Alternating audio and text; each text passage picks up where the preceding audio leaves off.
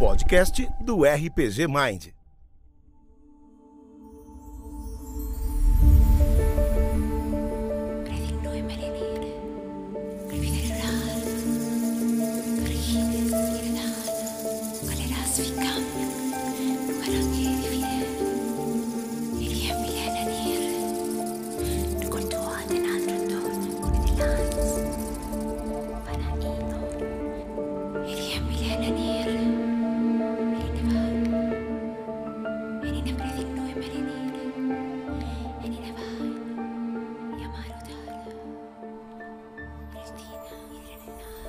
Você acompanha o RPG Mind, você conhece bem essa trilha sonora. E apesar da nossa vinheta de abertura, não, esse não é o retorno ainda do nosso podcast preferido do mundo de RPG. O Mind Flayer mandou. Estou hoje aqui, sozinho e solitário na bancada empoeirada do nosso podcast, para trazer um episódio diferenciado. Eu pedi a licença dos meus companheiros de podcast, o Orion e o Vitor, para trazer esse episódio gravado ao vivo, lá na Twitch, sobre o fechamento da nossa campanha que foi jogada por lá. Com um time de incríveis jogadores compostos pelo Léo Rodrigues, o Randy Maldonado, a Marina e o Raj. Você ouvirá então a seguir um delicioso bate-papo sobre as impressões dos jogadores e as minhas quanto narrador sobre tudo que rolou em três anos de desenvolvimento dessa mesa que culminou em um final épico e maravilhoso do nosso jogo de A Maldição de Estrade. Bom episódio para vocês e até logo!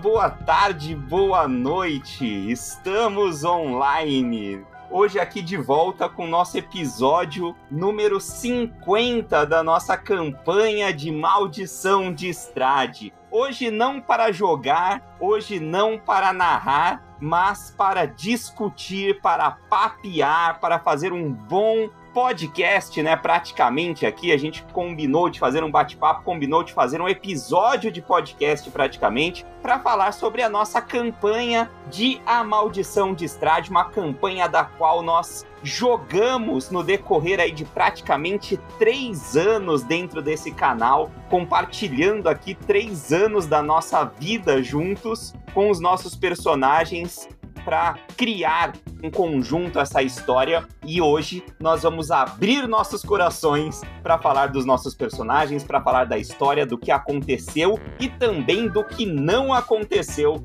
no decorrer desses três anos. Primeiro de tudo, caso vocês estejam ouvindo esse podcast e não tenham jogado A Maldição de Estrade, é básico que eu avise aqui que isso daqui vai estar tá abarrotado de spoilers, do começo ao fim. Nós vamos falar aqui de coisas que aconteceram na nossa aventura e de coisas que não aconteceram na nossa aventura, mas estão no livro, né? Eu vou falar de coisas que estavam propostas no livro e eu não utilizei, por exemplo, uh, ou de coisas que foram propostas no livro e foram utilizadas. Eu pretendo falar sobre isso um pouquinho. Então, caso você não tenha jogado a aventura e não queira ser impactado por esses spoilers, infelizmente é o momento de você desligar este episódio vai ouvir outra coisa, vai ouvir outro episódio de outro podcast nosso, por exemplo. Temos aí o, o Mind Flayer mandou, temos outros podcasts incríveis dessa galera que jogou isso daqui e produz outros podcasts maravilhosos.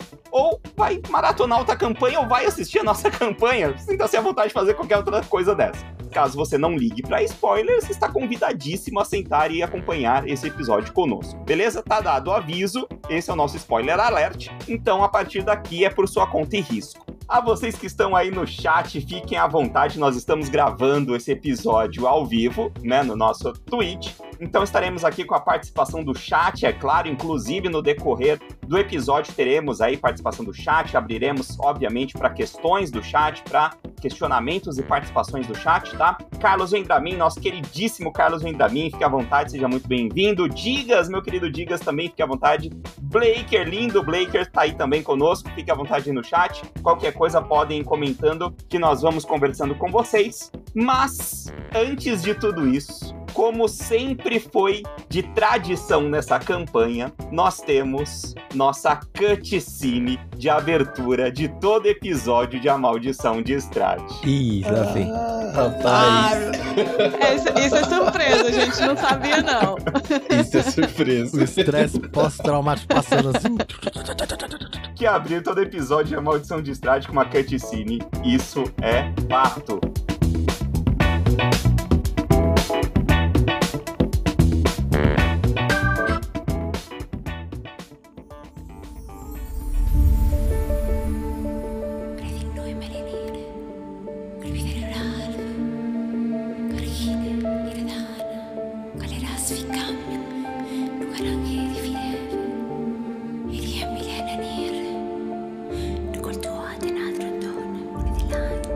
Abrir o nosso episódio 50 de A Maldição de Estrade, nós voltamos às terras de Barov. Nós vemos inicialmente um ambiente escuro, que parece nos lembrar uma certa biblioteca com tons de âmbar. Hum. Parece ter uma película desfocada que separa livros e prateleiras ao fundo dessa nossa cena.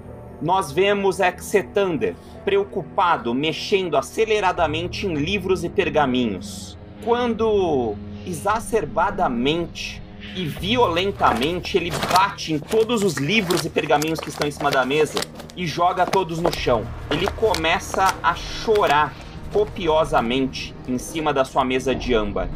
E ele grita: Parem! Parem de sussurrar! Não fui eu que matei todos vocês! Eram para os sussurros terem parado! Era para vocês terem parado junto com as brumas! Eu sou o Lorde agora! Eu sou o único! E ele começa a bater as suas mãos em cima da mesa e a nossa câmera vai se afastando dele e passa através daquela película desfocada que chega a fazer um blum. E a gente vai se afastando um pouco mais quando a gente começa a enxergar outra coisa dentro dessa película. Nós vemos agora um certo véu vermelho. E conforme a gente passa por ele com a nossa câmera, nós vemos um sorriso malicioso num focinho alongado de chacal. Uhum. Filha da mãe. Atrás dele, um vulto. Um vulto que quando a gente tenta enxergar, nós não conseguimos focar a sua presença. Parece que a todo instante esse vulto muda sua forma de aparência e lugar. Quando a gente ouve a voz dele, ela também muda de tonalidade e vocalidade, parecendo sempre ser de uma pessoa diferente. Inclusive, dentre todas elas, a gente reconhece uma, a sua aquisição mais recente, Madame Eva. Nossa. E ela fala: Inagira finalmente deu as caras mais uma vez. Seus planos saíram dos eixos? Sua cria mais famosa foi derrotada? Seu tempo de sucesso acabou. O meu, por outro lado, está apenas começando. O meu discípulo está cada vez mais próximo do trono do castelo. O chacal se vira e parece que ele consegue focar e olhar diretamente para aquele vulto. O vulto do inominável, o vulto pro devorador de nomes. E o chacal fala: É só devorar alguns nomes e parece que a sua soberba lhe veste um capuz. Cuidado, cuidado com a indigestão que as alcunhas lhe causam. Tão rápido foi o seu retorno, a sua queda pode ser ainda mais expressiva. Eu tô nisso há muito mais tempo e com muito mais afinco que você. Não se esqueça que aquela rainha da corte de verão conseguiu adentrar no nosso plano. Ela conseguiu graças ao contrato com a bruxa, que ajudou a eliminar o Lord Zarovich Vampir. Ela ainda tá por aí à solta, e nas mãos dela, o pedaço do osso do dragão de prata. Outros aventureiros virão. Agora, a bruma não mais nos protege. Além daquele anão maldito ter assumido o olho da vidente e também ter ficado por aqui. A maldição ainda continua. Ela nunca pertenceu a Estrade. A maldição era dessa terra, não do homem, não da criatura. mas de todos que aqui pisam e vivem. Não deve acabar assim? Nunca deve acabar. Sempre haverá uma luta a ser travada, porque eu sempre estarei esperando. Ele sorri, com um sorriso malicioso, enquanto a nossa câmera se aproxima daquelas presas e a nossa câmera vai se turvando, focando naqueles dentes, enquanto ela se escurece e atravessa mais uma vez aquela película desfocada. E a nossa visão finaliza pela última vez.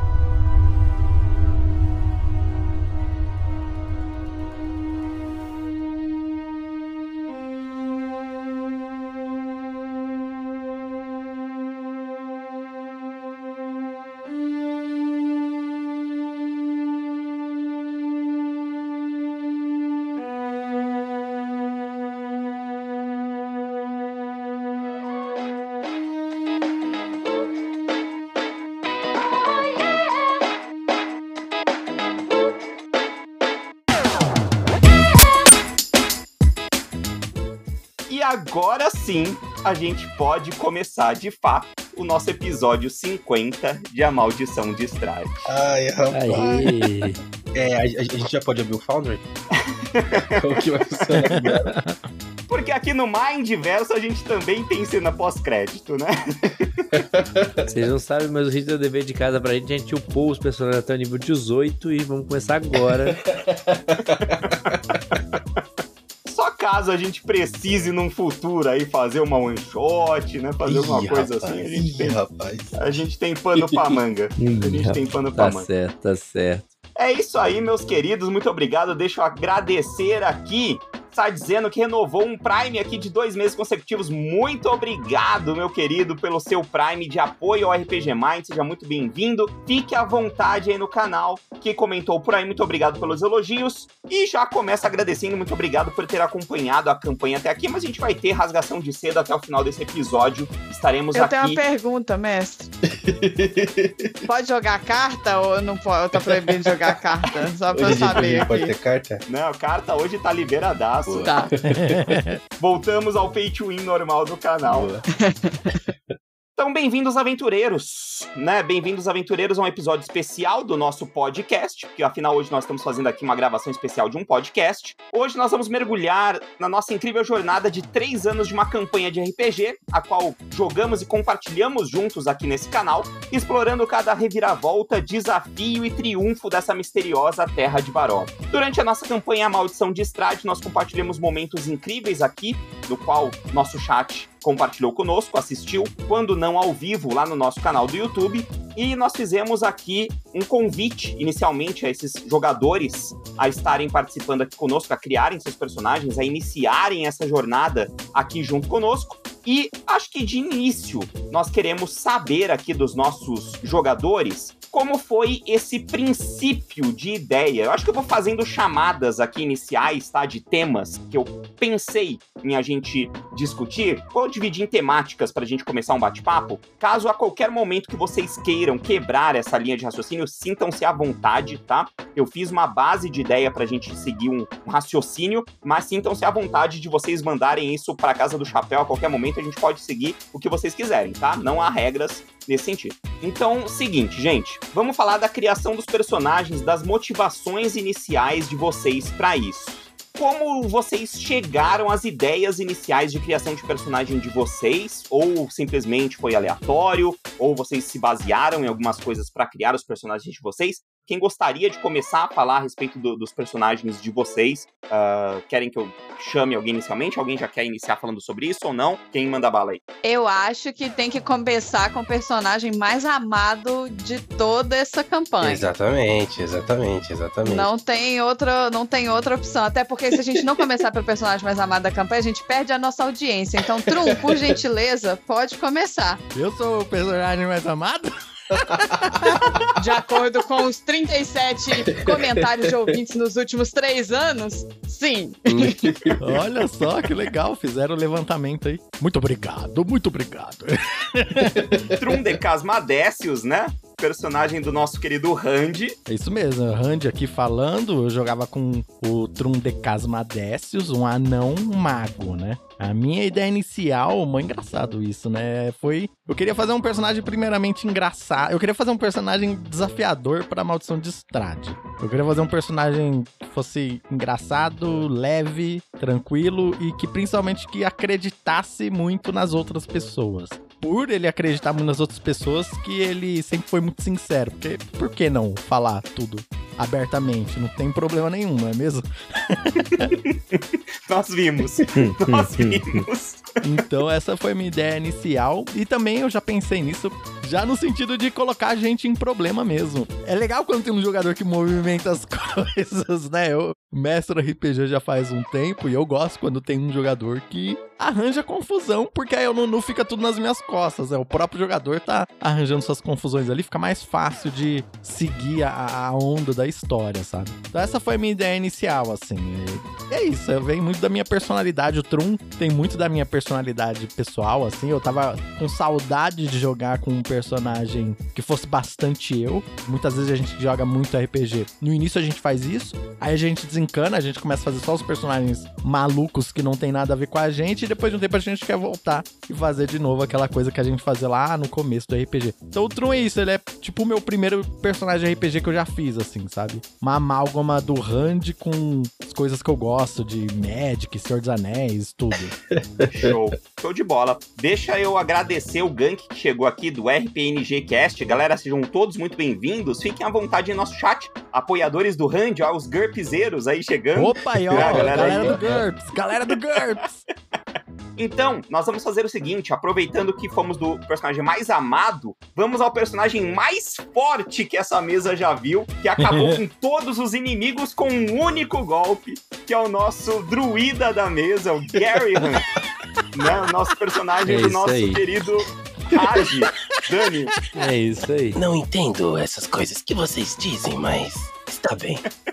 Eu acho que como acho que como o Reid disse, é muito legal tipo fazer personagens assim. Pra quem gosta é animezeiro e assistiu, né, Goblin Slayer, acho que vai entender muito da onde o, o, o Gary Han veio, que também tem um, um Lizardoman, né, que lá não existe Draconatos, Lizardomans. Só que lá ele é um xamã e eu gosto desse tipo, esse arquétipo, né, de de um cara que ele não tem esses trejeitos, então a gente fazia ali algumas interações com NPCs e, tipo, ele já falava coisas assim que, tipo, não eram pra ser ditas, coisas que estavam ali nas, né, os segredos que eles conversavam ali, alguns planos, e eu acho engraçado o personagem que não entende esse conceito de segredo de plano no começo e com o tempo, né, que ele vai que ele vai adquirindo essas questões. Mas eu acho que no começo eu pensei muito numa parada, um druida mais animalesco mesmo, quase um caçador de feras. Tanto que no começo ele tinha uma questão que era uma espécie de livro que ele anotava as criaturas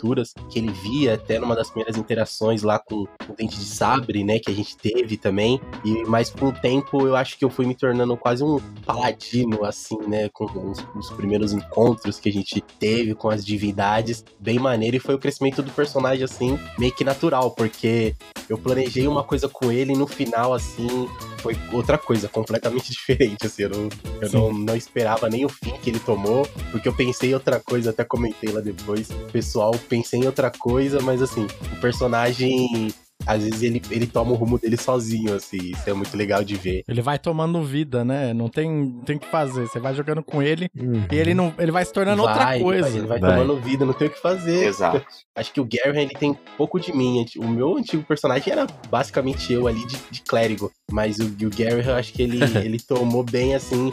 Tipo assim, ele, ele virou ele no, no fim das contas, assim. Eu, acho- eu achei isso muito maneiro, assim. Muito bom. Show de bola. E o Gary tinha uma característica muito peculiar, que ele era um, um draconato ainda albino, né? Isso, Era- É, é, muito, muito legal essa, essa Foi ideia. muito bacana mesmo, né? da hora que o Hit depois trouxe isso. No final da campanha ali, o que rolou com ele, a interação com as divindades ali também. Pra mim também essa transformação é o que fez ele, no final, virar uma entidade separada do que eu completamente planejado. E o nosso grupo não é nada convencional, né? A não mago já é uma Nada. coisa que a maioria das pessoas não vê, assim. Uhum. A gente tem um orc paladino, uma elfa bruxa, tipo, nada convencional o grupo, assim, pro geral do do D&D. Isso é da hora demais. Verdade, ficou um grupo bem peculiar. Não, o meu orc paladino, porque, é, como vocês falaram, né? Ele foi se transformando nisso, porque ele era o meu orc bardo. Exatamente. Ma- a maior exatamente. transformação, né? Acho que foi a maior transformação. Vamos aproveitar a deixa, então, que já entrou no, no Caliban. E, Léo, por favor, fala do Caliban, então, pra gente. Vamos lá, Léo Rodrigues aqui na voz, o Caliban, cara. O Caliban muito influenciado aí pelo saudoso, mas nós desejamos a volta aí a qualquer momento. Podcast de mesa, né? De fazer uma coisa diferente, de fazer um personagem diferente. A ideia do Caliban foi ter uma coisa desafiadora, primeiro mecanicamente. É justamente pegar uma raça que não combina com a classe. Não seria o meio orc bardo. Mas para além disso, eu queria algo também marcante no sentido de ser desafiador para mim. Eu escolhi Bardo porque essa foi minha primeira campanha assim grande jogando RPG. Então eu falei, vou pegar uma classe mais simples de jogar. Eu acho que Bardo e Ladino são as duas classes mais fáceis de jogar que tem e Bárbaro, mas Bárbaro eu não gosto muito. Aí eu falei, vou de Bardo. E aí eu falei, pô, tem que ter algum detalhe nele, alguma coisa. Meu orc, beleza, a gente fala com o dente pra frente aqui, já é o meu orc, mas pô, um bardo e tal. Ele não cantava, ele não fazia, ele fazia malabarismo, era essa a arte dele, e falava rimado. Tá aí, é um desafio suficiente nas primeiras sessões. Eu até falava muito pouco. Se você pegar as primeiras sessões, eu falava pouco porque eu ficava mais tempo pensando em qual rima eu ia fazer do que falando as coisas do- no, no jogo e tal, porque era realmente muito desafiador. Eu fui me acostumando. E aí o jogo foi se desenvolvendo de um jeito que a rima foi indo embora, ele foi deixando de ser aquele crianção, porque ele era um crianção, ele era um, um orc jovem que queria ser um ator de sucesso, mas ninguém dava oportunidade pra ele porque ele tinha problema de dicção, ninguém ia botar um ator com problema de dicção. e ele falou assim: "Eu preciso escrever minha parada pra poder ser um ator". Então ele foi viver o mundo pra ver se ele conseguia escrever uma história fantástica e uma história muito boa pra poder para poder se desenvolver. Só que, é, bom, as coisas aconteceram, né? Conseguiu, né? Conseguiu uma história maravilhosa, pô. Conseguiu, falta. É, conseguiu. Excelente. E a nossa querida Laila, da chefinha, né? Chefinha, por favor, fala pra gente da Laila. Então, na verdade, a Layla, ela não era pra ser bruxa. Mas aí, na hora de fazer a ficha no Foundry, eu escolhi a opção errada. Aí eu tive que aprender esse é negócio boa. aí. Eu tive que aprender esse negócio de espaço de magia. Ai, que inferno, que ódio que eu tenho do tal do espaço de magia hoje em dia. Deus que me perdoe, não dá. Mas que era, ela, era pra ela ser feiticeira. Ah! Era Era Sorcerer. só é. ser, né? Por quê? Entendi. Porque a primeira vez que eu tava jogando uma campanha, que eu, que eu joguei uma campanha inteira, grande assim, fora de one shot, e tudo, eu falei, eu quero um personagem que seja simples, que eu não tenha que ficar fazendo muita conta, que eu não tenha que. é, Que, já, eu, que eu já quero ter o desafio de entender como o funcionamento do jogo, entender a vou escolher campanha. bruxo. É, gente, eu- cada, cada, é, cada episódio eu tinha 10 páginas do meu caderno de anotação, porque era muita coisa que acontecia ao mesmo tempo. Eu morria de medo de esquecer da tradução, porque aí fala assim: não, então põe feiticeira, aí põe bruxa, não sei o quê. nananana. Só que a ficha que eu fiz estava toda em inglês. Aí eu fui na tradução de cabeça, sabe? Falei, ah, não, é isso aqui. tarará, tarará, tarará, pu, pu, pu, pu, pu, Marquei, mandei pro Hit. Aí no primeiro dia apareceu lá a ficha toda, não sei o quê. Eu tô, que raio é esse aqui de espaço de magia? Aí o Hit, não, porque aí, não sei o quê, é bruxa. Eu tô assim, eu não sou bruxa. Por que você tá falando que eu sou bruxa? Eu não sou bruxa. E aí a gente entra, entendeu? A gente de bruxa? Que incorpora. isso, cara? É, mas, nossa, né? Eu achei que eu tava convidada aqui bem. Qualquer coisa que eu escolhesse ser, seria um aprendizado pra mim. Só que eu preferia ter começado fácil, mas como tudo na vida, a gente não escolhe. A gente, quando a gente acha que a gente escolhe, a gente não escolhe, entendeu? A vida escolhe outra coisa pra você e você tem que aprender na marra. Devo ter trapaceado nos espaços de magia de vez em quando, entre um episódio e outro, quando começa em um e termina. Sabe quando as coisas. O dia começa num episódio e termina no outro? Provavelmente, grande chance. Se o Hit contou, não contou, eu, eu, eu falava que eu fazia, se eu não fazia. Eu- gente, eu não sei. Eu só sei que sempre que mandava eu marcar lá, tipo assim, usar espaço de magia? Sim, aí eu usava. Aí de repente acabava, eu, acabou. Aí o Hit me deu. A minha arquifada, né? Que me deu um espaço extra de magia. Esse espaço extra eu usei tanto, mas eu usei tanto, mas eu usei tanto, que eu nem sei se eu usei, tipo, duas vezes no mesmo dia, entendeu? Na mesma, no mesmo. Mas foi isso, assim. A Layla era para ela ser. Era para ela ser um personagem simples. Ela foi criada para ter um backstory, para que ela não fosse uma personagem combativa, para que ela não fosse uma personagem que dependesse tanto das regras do D&D, para que ela fosse uma personagem válida na campanha. Eu tentei trazer um pouco de storytelling, de, de fazer um pouco de confusão, de procurar onde não é chamada, de tentar trazer um pouco a conversa, de tentar trazer um pouco da pesquisa, da procura e de ter um backstory que eventualmente fizesse algum sentido na campanha, entendeu? Então eu entrei mais com esse com esse objetivo. Uhum. E é isso, essa é a Laila. Tô só ticando aqui, tudo que você falou, check, check, Check. check. Foi o erro mais assertivo de todos os tempos. Foi, cara, foi. Ainda mais porque o fato É. de ser bruxa mo- moldou alguns momentos importantes da nossa história. Nossa, moldou É, demais, mano. pedindo o osso do Moldou. dragão. Tem um lance de patrono da Layla, porque eu quis trabalhar esse lance do patrono da Layla de uma forma na, na campanha que a distância da comunicação com o patrono que Baróvia trazia, né, a comunicação externa que Baróvia traz, tanto com o patrono quanto com divindades de clérigos, por exemplo, Uhum. ah, ia subverter essa comunicação de ser arquifada ou outro tipo de entidade. Que, por exemplo, teve momentos da comunicação que a Layla via o patrono dela como se fosse um demônio, né? E isso confundia as pessoas. Tanto te- teve gente que- que escreveu em comentários no YouTube, lá, poxa, mas que tipo de patrono é o, é o da bruxa da Layla? Até hoje eu não sei Uhum. que tipo de, de patrono é da classe de bruxa da Layla. E eu não respondi isso nos comentários, porque eu que- não queria deixar isso claro. Exato. Porque isso só foi respondido de fato no último episódio, quando a patrona dela apareceu definitivamente fisicamente, né, pra Layla. Que era uma arquifada, né? Esse lance de Baróvia subverter a magia, eu lembro o, o Randy fazia os rituais lá com o Trum e tal, e ele falava, gente, disse uma coisa aqui, mas eu não sei se é magia que funciona direito, então eu não sei se, se é isso mesmo. Isso era ele fazia foda, as magias de mano. adivinhação Nossa. e a gente ficava, e aí, é válido, não é? O que a gente Não faz? ajudava em nada. Eu falei, por que, que eu fui ser um mago da adivinhação no lugar onde não vale nada? Mas eu gostava muito do personagem da Layla, porque ela, assim, ela era da classe bruxo, mas ela desempenhava praticamente o papel da ladina do grupo, né? Então ela sim, ia sim, atrás de sim. informação e fazia coisa Sim. Parte da interpretação, o que, que ela en- entrava em contato com os NPCs e como ela moldava a história com as conversas dela, eu achava assim, sensacional. Sensacional. Não, a gente só sensacional. teve boas interações sociais por causa da personagem dela, porque tinha o Draconato, que não tinha trejeito social nenhum, É, o Trum, que falava tudo, acreditava em todo mundo, e o Kalimann, que era muito bobo, muito infantil e também não tinha, não sabia lidar com, com as e que conversas. se irritava ele, ele tacava a espada na cabeça. Sabe? É, cara, exatamente.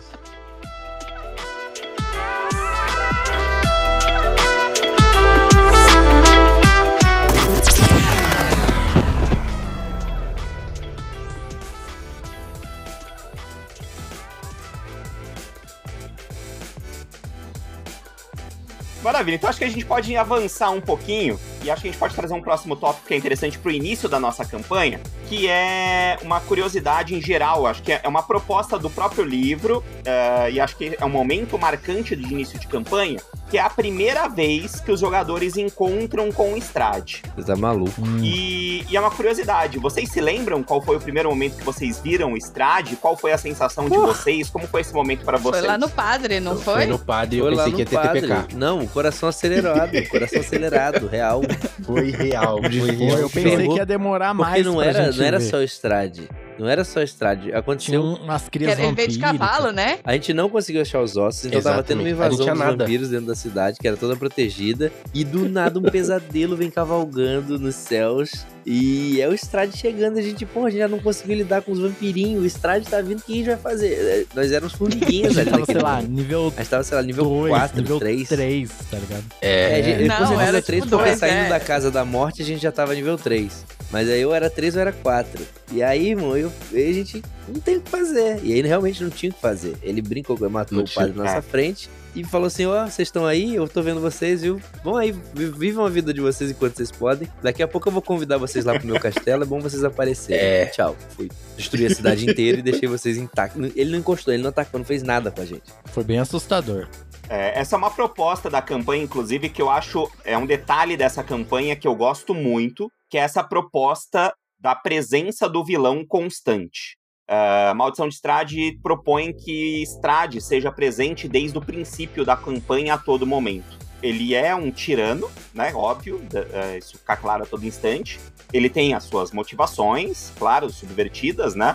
Pra ele, ele está fazendo bem aquelas pessoas, né, que estão lá, da maneira dele. Ele tá ali, vendo tudo que tá acontecendo, ele tem as suas maneiras de acompanhar tudo que acontece em toda a Baróvia, domínio dele por completo, e ele tá sempre de olho em tudo, né? Ele tá presente a todo momento. Então isso tem que ficar claro aos jogadores. Então esse primeiro encontro eu acho essencial pra dar esse tom à campanha. Que ó, eu vou estar de olho em vocês a todo instante, né? Isso. Então Sim. façam o que vocês quiserem, eu posso chegar em vocês e lidar com vocês o momento que eu quiser. É, e ó, esse dia foi no episódio 14, no dia 27 de março de 2021. tá aqui, Aí, e eu lembro Nossa, A detalhadamente. jogadora que anota Nossa tudo, ó. A Senhora. jogadora que anota tudo. Eu anotei. Tem mais de dois anos e eu lembro detalhadamente do que aconteceu. Isso daí como foi marcante. Eu lembro da. te- Eu sou muito visual. Eu lembro da- do mapa. Sabe? Dele, da gente olhando pro mapa e da, da igreja e na porta, né? A estradinha na frente da igreja. Eu lembro direitinho. Escrevi aqui, ó, Corcel Negro, Crinas em Chama, Homem de Cabelo Longo, porque eu não sabia quem que era, né? O Grit vai falando, eu vou descrevendo. Aí fala da Tatiana, fala da Irina, encarnação, seria, seria Irina outra encarnação da Tatiana e tal, e tô fazendo as setinhas aqui. Foi mais marcante ainda pra mim porque foi uma mudança do Caliban. Totalmente. Foi a partir desse dia que ele virou paladino. Até então ele era Foi. um bardo. Inclusive, É vou confessar um negócio aqui, hein? Vou confessar um Ih, negócio. A gente tinha acabado de ir pro nível 4 porque eu peguei o feat ator. E eu estava fazendo minha build toda pra magias de ilusão, pra magias pra mexer com a mente das pessoas. E eu não sei se eu cheguei a apertar o botão. Mas o Caliban, a gente se separou naquela manhã, a gente foi pra fazer coisas diferentes. E o Caliban foi na abadia tentar conseguir pegar a espada do padre. E o Caliban ia lançar uma magia de ilusão pro padre achar que ele era enviado do Deus do Sol, uma coisa assim. Eu ia enganar o padre. E o Caliban estava se tornando um malandrista, ia ser um bardo malandrista safado. Caraca, mano. Caraca. Só que antes de eu tacar a magia, o Strade apareceu no céu e aí o Caliban mudou do mudou viu o padre tudo. na mão dele. Mudou tudo. Caraca, mano, pronto pra mudou ser um tudo, escroto tudo. com o padre e acabou virando o motivo Olha que da, legal isso. da vingança dele. Essa cena tem potencial pra realmente fazer assim linhas temporais mudarem por completo. Por quê? A proposta é que existem possibilidades aí dos jogadores salvarem os ossos. É, é isso que eu queria saber. O que, que aconteceria se a gente conseguisse? Sim, existem maneiras dos jogadores conseguirem salvar esses ossos, né? E os ossos, obviamente, ali podem ser ferramentas que vão mudar, vão dar mais poderes aos jogadores de proteção, né? Mecanicamente, os ossos dão mais poderes de proteção contra o Strade. Ou conseguirem salvar o padre. O padre tem um pouco mais de conhecimento ali, que vão alimentar um pouco mais rápido o caminho dos jogadores a, a chegar às histórias do Templo de Âmbar e tal, tal, tal. Mas é interessante porque eu mestrei essa campanha offline para alguns amigos também, e por exemplo, nesta mesma cena, eu tinha um, um amigo que jogava de ladino, e o Strade deu um charme person nesse ladino e controlou esse amigo durante um, um período, durante essa cena. E também fez o personagem desse meu amigo mudar um pouco de contexto durante essa cena. Porque depois que o charme passou, né, o personagem se sentiu super mal, porque ele se sentiu ali invadido, né, controlado pelo Strade durante tudo que acontece na cidade, né? Então, essa cena tem muitos potenciais pra tudo isso, né? Pra dar esse tom mesmo opressor e abusivo, né? Que a campanha segue a partir daí. Olha aí, o Cabo Canadá, é de você mesmo que eu tô falando, Vitor. É você mesmo que eu estou falando. Cabo Canadá aí na área, tá ouvindo ali escondidinho, é de você que eu tô falando. Invocou, é. É, É rapaz. isso aí. Olha aí, Cabo Canadá, inclusive, renovando 21 meses de sub no canal. É isso Que aí. Vou falar de maravilha. você mais vezes, hein, Vitor? Pra você chegar renovando o sub no canal, vou falar de você mais vezes. Aham. Muito obrigado, meu querido, meu amigo, meu irmão. Bora lá então, vamos avançar mais um pouquinho. Então acho que eu chamo mais uma pergunta, já que estamos falando de momentos marcantes da nossa campanha. Quais personagens mais marcaram vocês na campanha, então? Falando um pouquinho disso, talvez aqui a gente chame personagens demais do futuro da campanha ou não, não tem problema, tá? A gente mistura um pouquinho aqui as linhas temporais, acho que não tem problema. Mas quais personagens marcaram vocês na campanha e um pouquinho do porquê? Eu não sei se a gente vai conseguir manter a ordem cronológica, mas eu tenho certeza que os primeiros foram as duas criancinhas fantasmas. Duas criancinhas fantasmas. Que tem aquela cena incrível da Layla, nossa. Pedindo Não, não, entrar, ali, né? ali. Se oferecendo pra ser possuída pelo fantasma. E o Trum tinha sido possuído pelo outro, né? Pelo irmão. Eu tinha sido possuído pelo outro, é, pelo medroso. Ali naquela casa eu já tava pensando que a gente ia morrer, porque eu falei, meu É, Deus, é, eu não eu sei quase morri, né? Eu quase morri. Sim, Tá se você não tivesse aquela coisas- magia de voltar, eu tinha morrido, que eu caí, vocês lembram que eu caí na hora de escalar por Caiu fora, eu tirei ele dois? fugiu. É, quando tava fugindo da casa. Sim, é Eu verdade. caí do telhado e tirei dois. Só que aí você tinha algum, aqueles trocos dados lá, maluco do Trum, e deu uma trocada dos dados lá, que eu falei, eu acho que ele roubou, porque até então, gente, eu não tava entendendo o que tava acontecendo, entendeu? Eu tava aprendendo a jogar. E aí, de Eu ele repente, não vou morrer, não, não morri, ué, tá bom, eu vou aceitar. Tudo pelo, né, tudo pelo storytelling. Vamos, vamos lá. É. Mas eu acho que isso é muito legal também quando a gente joga em grupo assim, sem conhecer muito o personagem do outro, porque às vezes a gente monta uma mesa, faz o personagem todo mundo junto e tal. Todo mundo sabe o que cada um faz e tal, é legal também. Sim. Mas eu acho muito da hora você não saber nem quem é o personagem do outro. Tipo, eu não Cara, sabia Sim. que era um bardo, uma bruxa, só tava jogando, sabe? Eu então não quando eu- aparecia alguém com, ah, vou fazer essa magia, eu falava, olha, ele pegou essa magia, que legal. Nossa, eu fui saber que a, eu fui saber que a Layla era bruxa muito tempo depois. Porque pra mim, eu falei, o tipo de atuação ali Quando ela foi falar era com a uma ladina. patrona, né? Depois que eu fui saber Mas que era ela uma também, bruxa. pô. É, É verdade, exatamente. Eram duas surpresas, então. Duas pessoas surpresas eu fui na saber mesa. na hora. Vocês lembram, vocês lembram de uma vez que a gente tava jogando e aí a gente tava assim, passando por várias coisas e tal, e vai lá, ela faz, faz aquela coisa lá que você ganhou agora no nível 6. Ela falou, como assim nível 6? Eu tô no 4. Lembro muito. Eu tô no quatro. Lembro muito. Tinha esquecido de upar o personagem, tava tipo dois níveis atrás. Dois Nossa, níveis esse abaixo. dia foi Nossa, muito cara. bom, mano. Eu tava me ferrando, porque eu tava com, tipo, sei lá, 16 hit points, então toda hora eu tava no vermelho. Eu não tinha magia nenhuma. Os espaços de magia acabavam com uma magia ou duas. E, e como que vocês estão conseguindo fazer isso tudo, gente? Como- Eles são muito bons. Eu falava, eles são muito bons nesse negócio, porque Esses com isso aqui eu não tô conseguindo fazer nada. Eles estão fazendo miséria com o pouquinho que a gente tem. E na hora que eu vi, é, realmente eu tinha esquecido de upar a ficha. É verdade. Não, foi na hora que a gente foi upar pra sexta, pra, Foi na pra, hora que a pros gente foi nível upar, 6. né? É Eu verdade. falei, não, gente, a gente vai upar pro 5. Aí todo mundo, Hum, você tá no nível 4? Aí todo mundo tá explicado por que, que você não fez nada. Eu, é, é por isso que eu não fiz nada. É só por isso. O outro momento que eu lembro foi bem marcante foi quando a gente chegou naquele moinho das bruxas, que a gente descobriu do que, que era feito o bolinho. Ah, É. nossa, essa velhinha aí foi um Nossa, NPC ali foi marcante pegado. também. E o Caliban só queria enfiar a porrada e o Randy, vamos fugir daqui, a gente Vamos é fraco, fugir, pelo amor de Deus. Nossa, Eu- eu tava pensei- morrendo de medo, velho. Enfrentar Eu pensei que a gente ia entrar numa três bruxas de de uma matar vez. bruxa. Nossa. Pensei real. O começo dessa aventura, o começo dessa aventura, principalmente quando se usa a Casa da Morte, né, que é esse módulo que a gente usou pra iniciar a Maldição de Strade, ele é opcional. Tá. E tem dois momentos que são totalmente desbalanceados nessa aventura, que são recorde de TPK, se você pesquisar em A Maldição de Strade. É a Casa da Morte, Uhum. né, que a maioria dos jogadores todos morrem, Morre, é. enfrentando a criatura final da Casa da Morte, e o Moinho de Ossos, que é enfrentando as bruxas. Porque realmente, para personagens iniciais, que acho que os personagens chegam lá em nível 2 ou 3, quando as bruxas estão reunidas, porque acontece algo especial, né? Quando as bruxas estão reunidas, elas estão em um coven e elas se empoderam, né? Quando três bruxas ou mais estão reunidas, elas recebem magias a mais, poderes a mais, etc. Nem é o cover. Personagens é. de níveis 3 não dão conta. Então, realmente, se o mestre carcar a mão em cima, é TPK, né? Dá pra matar fácil os personagens ali. Então foi planejado que você deixou só duas lá na hora que a gente chegou? Ou, ou- O livro propõe que a, a mãe chegue depois de tantas rodadas. Né, Ah, que você sim. passa a velha vir vindo pela estrada E se os personagens demorarem tanto tempo lá, enrolarem, você faça chegar. E aí é opcional do mestre iniciar o combate ali. Se você quiser apertar o combate, você mata.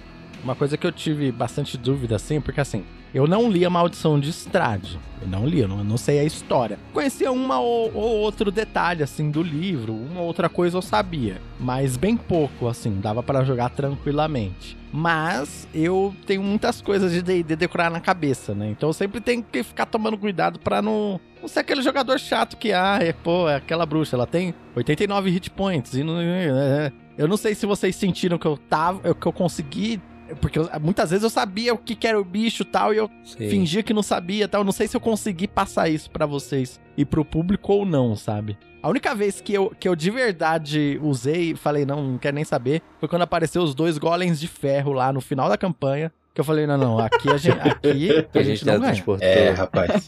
Aqui a gente tem que teletransportar. Nem era de pedra, era, era, era de pedra, ou De era de ferro. metal. Era, É de era ferro. de ferro. É de Que é, ferro. mu- é muito poderoso aquilo ali. É impossível ganhar. Eu fiz nossa. isso também com É. Roca, né? A gente falou, não, vamos, vamos escapar desse Roca, pelo amor de Deus. e eu lembro que você fez mais uma vez no pântano, que a gente- você viu voando algum bicho no pântano, você falou, sei que bicho é esse, vamos, vamos pegar ele não, pelo amor Ah, de era o Catopeblas. Catoteblas. É? Catopeblas. É, é um bicho que É não é tão mesmo. perigoso, não, mas melhor evitar. Mas a gente tava né? Cansado já, eu tinha, eu Ah. tinha tancado É. o, o, o cara lá no X1. Eu e as cartas, pela... Amém.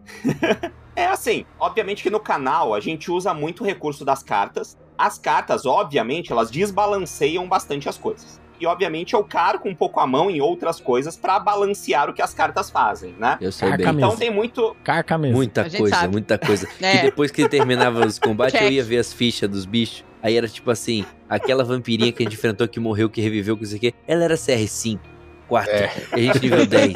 E ela morreu, mas quase me mata. E aí que eu falo, ah, pelo amor de Deus, Luigi. Não, eu refiz a ficha de quase todas as criaturas, obviamente. tá eu mexo certo. muito na ficha dos monstros. Um, porque, obviamente, eu sei que o Hunt conhece bastante de, de ficha, né? De, de criaturas, então eu remodelava muita coisa. Eu gosto muito de fazer isso, eu tenho um prazer à parte de fazer isso, né? De remodelar a ficha de criatura e tal, Meio tal, tal. sádico, né? É o mestre É um na torre dele, E... criando novos monstros. É, e eu mudo É. bastante coisa, eu mudo bastante coisa mesmo, porque eu acho interessante, né? E, e- e cria um ambiente também diferente da- das propostas iniciais. A própria Maldição de Estrade é uma aventura que tem muita modificação pela internet toda, né? Tem duas modificações principais que são muito famosas, que chama Dracna, que é um usuário de, de Reddit que, que fez uma modificação que ficou muito famosa, e uma que chama Mandy, né? Que é uma modificação também de, um, de uma usuária de, de Reddit que que são duas modificações muito famosas que o pessoal usa muito. Então eu bebi muito dessas duas fontes para fazer Uhum. muitas das modificações que a gente utilizou na nossa campanha. E muitas delas foram misturas dessas duas com alimentos a mais que eu fui propondo em cima da nossa campanha. Uhum. Teve muitas mesclas dessas coisas que tornaram um produto terceiro completamente novo da nossa campanha. Mas tem mais algum personagem que vocês, que marcaram vocês, pessoal, ou não? Nossa, tem um monte. Pelo amor de Deus, a Ah, Irina, gente. Eva. A Irina é demais, O assim. clã, o clã dos corvos. As crianças que morreram, sabe? As crianças que a gente Sim. deixou lá na. Que a gente pegou É, da bruxa lá na, na- no coisa, eles morreram em Valak. Não adiantou nada de ter salvado, salvo eles. No dia Esse seguinte, Estrade é morreram. amargo É, demais. O tempo todo era isso. A gente, a gente comemorava alguma coisa, acontecia, deixava um gosto amargo. banho de água fria. Era isso, é, porque assim, a gente levou a. Irina e chegando lá, não dava pra deixar a Irina lá e a gente tinha que levar a Irina embora. E na hora que a gente largou a Irina, o- a gente descobriu que o Strade foi lá e pegou ela, entendeu? Tipo, pra mim a Irina foi um personagem que foi muito marcan- marcante. Eu entrei na. Eu vivi a Irina por alguns episódios, né? Que a gente, eu e o Hit fizemos aquela brincadeira que o pessoal não sabia se era eu, se era a Irina. Eu tava É, até jogando com a ficha da Irina naquele, naquele momento e tal. E pra mim, uma das partes mais marcantes foi quando bateu o cagaço de verdade, foi quando eu, eu virei a Irina e o Strade de longe já virou e falou assim: Você tá achando que você me engana com esse rolê seu aí? Então, tipo, tudo que eu fiz que tava arrasando com todo mundo, de repente ele já. Eu falei, todas as ideias que estavam na minha cabeça foram pro saco, assim. Então. Tipo, já é. É, mas a Irina, as duas crianças que a gente salvou à toa, né? Porque aí coisou. E os corvos também, quando a gente soltou todos aqueles corvos que estavam presos na gaiolinha lá, que eu, que eu Uhum. que um virou gente e tal. Então esse, esse também foram. Eu gostei bastante desses personagens assim que a gente foi salvando, né, no- durante o jogo, mesmo que às vezes não adiantava nada. O Abad, pra mim, também foi muito marcante, porque a gente enfrentou ele duas vezes. Nossa, o Abad a foi. gente é muita gente, bem. A gente só viu ele uma vez, ó. Você solou ele depois. Eu gosto muito de todos os personagens também dessa campanha. Bom, a Maldição de Strade é um horror gótico. Uhum. Então a proposta são histórias trágicas. Tem esse toque amargo mesmo. Eu acho muito bom que, né, dadas as devidas proporções, claro, né? Que eu tenha conseguido dosar isso pros personagens, né? Pra todos Sim, com eles. certeza. No fundo eu ficava feliz, infelizmente é a verdade, né? No fundo eu ficava feliz quando vocês falavam isso. Poxa, mas tudo a gente sente esse gosto amargo no final, né? A gente consegue uma vitória e logo depois vem a cacetada. É. E isso me deixava feliz no fim das contas, porque essa é a proposta, né? É um horror trágico. Baróvia é isso, né? Baróvia é isso. É, e a gente já entrou no jogo sabendo, né? A gente já veio jogar isso. Exato, exato. Isso é importante Mais ou pontuar, menos. né? Eu não sabia desse rolê, não, hein? Só pra avisar. Vamos ser justos, que eu não era descobrir episódio. durante. Não era todo É, episódio que a é. gente ficava com gosto amargo, porque às vezes o episódio acabava bem no meio do, do, do combate, na hora que a gente tava mais aí acabou, vamos continuar daqui a pouco. A gente teve algumas vitórias que foram só vitórias também. Teve a menina lá que eu ajudei que ela tava com alguns problemas por causa dos experimentos daquele menino lá. Sim, É, a menina A gata. Carla Zambelli É. foi bom que, que a Sim. galera Foi. topou, a, topou o discurso da, da, da Layla. É, isso daí foi inclusão. Isso aí foi, por exemplo, foi modificação minha na aventura. Isso não tem proposta no livro, nem nas outras modificações. Essas partes são toquezinhos que foram acontecendo, eu achei muito bacana e a gente foi topando. É, mas o fato da gente não ter salvo a Irina no final deu azedo na boca, tá? Porque É, olha. azedo. É. Azedou legal. Nossa senhora. Isso eu pensei muito em fazer isso no final. Eu pensei dias. Confesso pra vocês que eu pensei dias se eu iria ou não fazer isso. Pra destruir a gente em meia hora. Entendi. Mas eu achei justo com a campanha. É, deu peso pra campanha. porque tinha muitas preocupações ao mesmo tempo acontecendo. E uma das propostas principais da campanha é a todo momento proteger a Irina. E num determinado momento, obviamente eu sei que vocês tinham muitas coisas pra resolver, vocês confiaram em deixar a Irina lá. É, escolhas, é. E isso foi exato, exato, entendeu? E obviamente vocês confiaram, mas o poder deles não era suficiente pra proteger a Irina nesse momento, entendeu? Então, obviamente, foi uma escolha que tinha que gerar um resultado. E o resultado foi esse, né? Outra coisa que a campanha propõe, e eu não gosto do jeito que a campanha propõe, é sobre a Irina. A Irina é um personagem que a campanha propõe que realmente seja a Tatiana. Eu não gosto dessa ideia. Por quê? Na campanha original, a proposta é que a Irina, num determinado momento da campanha, ela desapareça. Na campanha original, no livro original, tá? Quando vocês chegam lá em Kresk, a Irina, a proposta da campanha original, é quando vocês chegam em Kresk, lá onde tem a abadia, né, do abade, quando chega lá com a espada, a Irina vai naquele lago que tem lá, o lago é abençoado, né? O Caliban mergulhou. o espírito da espada vai sair da espada, vai reconhecer a Irina, o espírito da Tatiana vai se reconhecer com o espírito do Sergei, e os dois vão simplesmente sair, ser felizes e acabou a história. Então eu achava isso muito fraco, isso péssimo, pro peso da personagem que a Irina é. Então eu mudei isso completamente. Eu, e eu queria pôr esse peso psicológico, porque a Irina é Irina, Tatiana é Tatiana. Exatamente. né? São pessoas diferentes. E eu acho bem maneiro porque isso também impacta até na, no- na maneira que a gente vê até o próprio Strade, assim. Porque pra mim isso só eleva mais a loucura dele, assim. E, tipo assim, em um, um momento eu Sim. realmente, assim, ficava, tipo, pensando como que a gente vai surrar a cara dele, tá ligado? Porque, tipo assim, a gente não pode morrer, nossa, tipo assim, ah, eu não quero que o Garham morra. Não, o Garham, ele tem que ter o momento do ápice dele. A gente fez promessa, a gente tem que, que destruir ele, tá ligado? Ele é um vilão, tipo assim, ele sequestrou pessoas e tal, então, tipo assim, eu acho que isso realmente traz um peso, né, até pra personagem e também dá uma motivação maior, porque a gente acaba reconhecendo, né, que, tipo, ele acaba objeti- objetificando, né, então, tipo, mano, a gente tem que, que proteger tudo da loucura dele, principalmente essa pessoa, da loucura dele, assim. Então é uma parada bem, bem maneira. E eu acho que o final também que você propôs aí, apesar de, de ser bem, bem azedo, é muito bom, porque eu também sou muito fã de finais trágicos, assim. Não adoro filme de terror, E eu acho péssimo quando o filme de terror acaba bem. Essa é a verdade. Pois é. Tudo péssimo, bem, né? péssimo. Não dá pra acabar tudo não, bem, não, né? der, não tem como. Houve É, não vitórias, tem como. algumas pessoas foram libertadas, outras sobreviveram. É, Não cara. dá pra acabar tudo bem, né? Exatamente, exatamente. E aí tinha esse próprio peso psicológico pra própria personagem Irina, né? Dela ter essa divisão dela mesmo. Ela, ela pensava, eu não sou a Tatiana, eu sou a Irina. Então eu achava isso importante para a personagem e existia essa divisão. Então, obviamente, o Strade via nela só como Tatiana. O Strade não via nela a Irina. E a Irina queria ser a Irina, não queria ser a Tatiana, né? Então eu acho isso uma, uma parte importante da história. Sim. E o próprio livro não considera isso, né? O, o livro considera que a Irina é a Tatiana e ponto. Foda-se, Irina. Irina deixa de existir. Uhum. Então, É é, essa parte eu mudei. Fale-me mais sobre histórias querendo apagar as mulheres, onde elas só são apenas aquele pedaço de carne que É, só serve eu vi. ter uma motivação. Aí, É a Salvar a princesa. mocinha, é isso, matar a. É. Porra, é. Uma coisa que eu preciso saber, Hit, preciso muito saber. A noiva que o Abade tava fazendo. Se a gente deixasse ela viva, ela ia ajudar a gente, ela ia ser contra a gente. O que, que ia acontecer se a gente não matasse ela? Boa, Ah, excelente. isso é. Bom, Porque essa é uma dúvida que a gente tem. é. eu volto em ponto importante. O meu personagem favorito dessa campanha é o Abade. Tá? O Hum. Abade é o meu personagem favorito da campanha. Você interpretou ele muito bem, inclusive. É. Foi. Virou até dinossauro, porra. Eu adoro ele. Porque ele é um personagem celestial, né? Ele é um personagem celestial que foi pra Barov e enlouqueceu. Porque ele, ele, pra ele, ele tá fazendo certo. Ele tá fazendo o papel celestial dele ali, né? E teve uns diálogos com o Caliban ali muito foda nas, nas brigas. Foi muito bom. né? Foi, foi maravilhoso. As cenas com ele foram maravilhosas.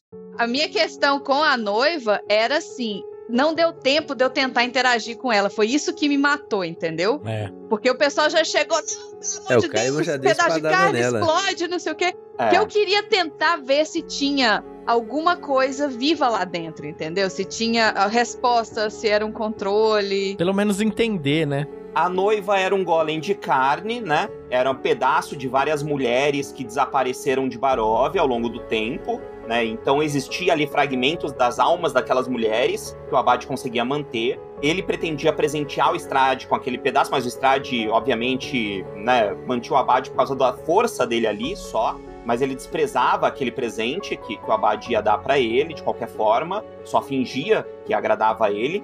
Mas a noiva apareceu nas cartas da Madame Eva pra vocês. Ela era o aliado. Então, Ah. sim, ela ia ser o NPC que entraria com vocês durante o restante da campanha pra auxiliar vocês no processo. Então, ela, ela a partir daquele momento, ela, ela de, de alguma forma, ela ia se vincular a vocês, no grupo de vocês, e ela ia auxiliar vocês a partir daquele momento. Aí você botou o Vonzarovich na, na, na jogada. aí ela entrou no rock. É, aí depois disso, apesar que assim, ela seria muito mais ativa com vocês em todos os momentos, né? De batalha, de tudo mais. Então ela teria, assim, uma. Eu, eu daria uma forma de, de dar a ela. O Blaker perguntou ali, ela teria uma personalidade? Sim, eu daria alguma forma de ela ter personalidade. Eu queria dar a ela, a minha ideia era dar a ela múltiplas personalidades. Ela Hum. teria múltiplas personalidades das Irado. noivas, das pedaços das Nossa, mulheres que ela irado. foi composta. Foda. Nossa. Então, a- em diferentes momentos, ela estaria trabalhando com uma personalidade de uma das mulheres que ela foi composta. Então, ela auxiliaria vocês. Nossa, agora eu entendo por que, que o mestre fica amargo, né? Porque você faz um trem desse e aí chega. O Eu ataco. cara vai lá e explode a cabeça da mulher. Pô, eu tentei. Ô, ô, ô, Hit, pelo amor de Deus, eu tentei. Você viu que eu tentei. Eu fui tentar conversar com ela. Aí joga a muralha de fogo, dá espadada. É, a gente ficou achando que a coisa que ia nos ajudar era o que tava dentro dela, era pedra, né? E a gente realmente nos ajudou, nos ajudou. É. E ajudou de alguma forma, né? A pedra tava dentro dela, a pedra era o que ia criar a vida nela, né? Naquele golem de carne. E nos Então, curou assim, é várias isso. vezes. Ah, E é isso, semestre é isso mesmo, né? Eu criei esse plot pra ela, mas não usou na campanha, né? E dane-se, é isso. De RPG é isso, né? De alguma forma, RPG é isso. E isso vincula a outro ponto da nossa pauta principal aqui, né? Pactos e alianças. A Maldição de Estrade é uma campanha sobre pactos e alianças. De alguma forma, a campanha inteira você está em busca de alianças com personagens e com objetos que vão fragilizar o Estrade, né? Ou pactos que são propostos. A nossa campanha até que teve poucos pactos, né? Porque ah, tem campanhas de Estrade que são feitos com muitos pactos, né? Principalmente na hora que você chega no Templo de Amba, lá tem possibilidade de vocês fazerem inúmeros pactos com todas as entidades que tem lá, vocês não quiseram saber de nenhum. É, a gente evitou, nós né, evitou evitou, no grupo, nós evitou, né? nós É, evitou. Mais ou menos, né? Eu fiz um pacto lá. E aí, ó. É isso. Sim, o Trum fez. Mas você não fez o pacto com a entidade, você fez o pacto com o. com o Com Avatar. Exe Thunder, né? Hum. É, o- a- as entidades ficam, ficaram tentando a gente desde o início da campanha e a gente meio que. Sobre isso de pacto, sim, eu não até caiu. falei com o Hit. Em vários momentos eu quase caí. Teve uma vez que eu até rolei dado, hein? Foi. Nossa. Foi. A campanha propõe. Tem diferentes pactos lá, tem tudo mecanizado no livro. Pra você. Apesar que os pactos que tem no livro eu acho uma porcaria, são bem fracos, né? Eu, eu fiz modificações pra todos eles, tem uma outra coisa que eu não usei, mas eu fiz centenas. Centenas não, é exagero. Mas fiz muitos pactos diferentes, mecânicas de pactos diferentes para serem utilizados, que poderiam ser poderes mesmo extras que vocês poderiam ter se vocês fizessem pactos com aquelas entidades que estariam lá. Seriam coisas extras que vocês poderiam ganhar caso vocês aceitassem os pactos, que obviamente também teriam consequências, né? Teriam outras consequências para vocês no decorrer da campanha. Mas a proposta da aventura é essa. Tem centenas de pactos, mas vocês partiram pro lado das alianças, né? Alianças com personagens, alianças com itens, como vocês encontraram os itens principais que fazem os personagens ficar fortes e enfraquecem o Strade, principalmente, para que vocês consigam chegar na reta final da campanha. Sim. O Raj com o negócio de item, ele foi tão. A gente achou dois machados, né? Ele tinha dois machados. Tinha o machado do gelo e o machado do druida lá. E eu acho que mecanicamente o machado do gelo era mais forte que o do druida, mas ele foi forte de falar assim: não vou usar o mais forte, vou usar o que combina com o personagem. Ficou com É, o machado do cara. druida até o final. Não, eu, eu olhei e falei assim, cara, Sim. o Gary ele não quer pegar esse machado, levar ele, tipo, ele não ia se importar com isso, sabe? Ele ia ficar ali com a parada dele. Então, o cara tinha zoado o- a- ele, a galera dele, ele falou, mano, não quero ter relação com você, você viu com a porra do machado. Deixei o machado no chão e saí pela porta. Eu também pensei, com dor no coração, falei, meu Deus, esse machado, nossa. Ia dar pra fazer uma parte de coisa, cara. Mas falei, não, deixa ele lá. Não, mas sem contar que a gente todos vimos que o machado do druídico vence qualquer coisa com um ataque só, né? Então, No final das contas, Nossa, valeu a cara. pena. Aquele machado ali foi a maior cagada. Acabou valendo a pena. É. Não, a gente conseguiu muita coisa. A gente conseguiu o medalhão, a gente conseguiu as três pedras, a gente conseguiu a espada, a gente conseguiu dois machados, a gente conseguiu a capa do Abade, a gente conseguiu a bota, que foi a carta que conseguiu, mas tudo bem, a gente conseguiu a bota pro Trum.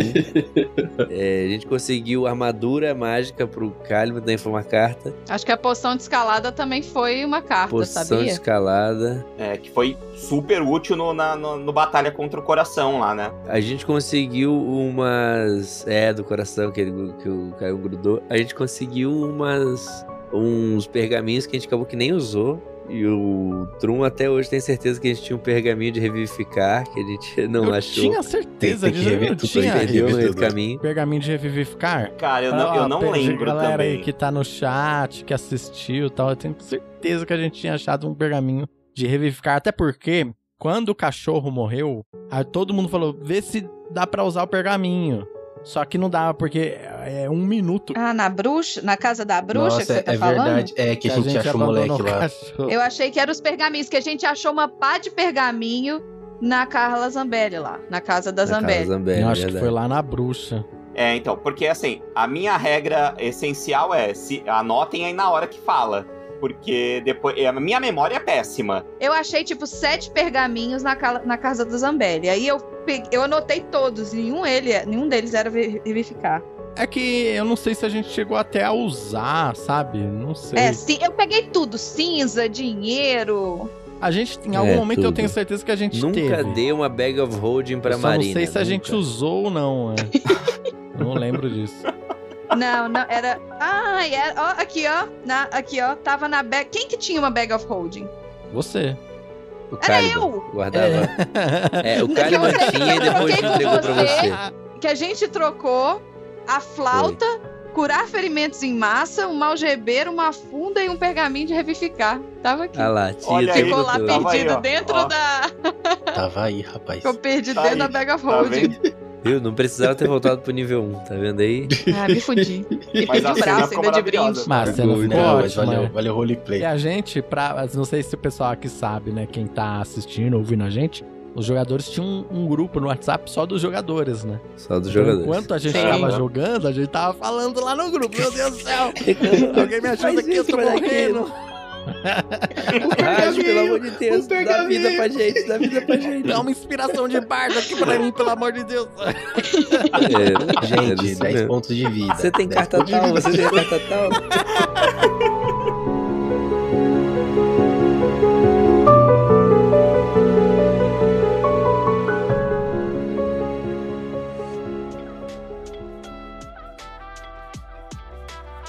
Então acho que a gente passa um pouquinho pra falar sobre a ascensão dos personagens, né? Sobre essa- esse ponto de evolução dos personagens. A gente falou um pouquinho já na- no início, né? Falando sobre a motivação da criação deles. Falando sobre esse crescimento pessoal, os laços que eles construíram, os desafios que eles superaram. Quais foram os pontos, acho que marcaram os personagens de vocês como evolutivos, né? Como pontos de ascensão dos personagens de vocês ou batalha mais épica ou reviravolta mais emocionante que marcou cada um dos personagens de vocês individualmente, né, Pra cada um. Bom, o do Calibre eu já falei, né? Foi essa morte do padre que mudou, inclusive, mudou tudo. É, o Caliban eu acho um personagem excepcional nesse quesito, inclusive, né, de evolutivo, assim, porque ele tem um ponto da rima, né, tem um momento da campanha que o Caliban, inclusive, para de rimar, Para de rimar. né, ele para de fazer rimas, eu acho isso muito legal, e depois ele, ele vai batalhando com ele mesmo para tentar voltar a fazer rimas, isso é um detalhe, parabéns pro Léo, né, nesse quesito, acho que foi muito Amassou, bom. amassou, amassou. Ele vai, no decorrer da campanha, tentando voltar a fazer rimas, aí a hora ele vai ficando bravo, ele para de rimar de novo. Eu acho isso muito bom do Caliban. É, toda, toda vez que começava a- o combate, ele parava de rimar, porque ele ficava bravo com a coisa, isso aqui não conseguia rimar durante o combate. Quando o combate terminava, se tivesse tudo bem, ele voltava a rimar de novo. Aí teve a vez que ele ficou bravo com o que o Trum voltou velho, isso aqui nervoso de socou a árvore pra quebrar o dedo, pra quebrar a mão, pra sentir a dor. Sim. É, Que ele não conseguiu sim. matar o Strade. Ele deu espadada no Strade, mas o Strade não morreu e ele se sentiu culpado por Eu tenho a minha opinião sobre cada um dos personagens de vocês, tá? Mas eu quero ver se coincide com as de vocês. Eu quero que rapaz. vocês falem dos pontos. E, e o que dia vocês que eu falei que o personagens Caliban de tá vocês, forte claro. mesmo foi o dia que ele tancou o Abade lá no, no, no pântano. Eu falei, Não, meu irmão, ali foi batalha de anime, né? eu fiz um ali combo foi de carta, eu de fiz um combo de carta pra, pra isso acontecer. Batalha Fiz. de anime. Mas eu meu irmão, o bicho tá forte. Não, e você tirou uns 2,20 naquele jogo, naquela, Foi, naquela batalha combo, também. Por causa da vantagem, por causa da- Foi. das paradas.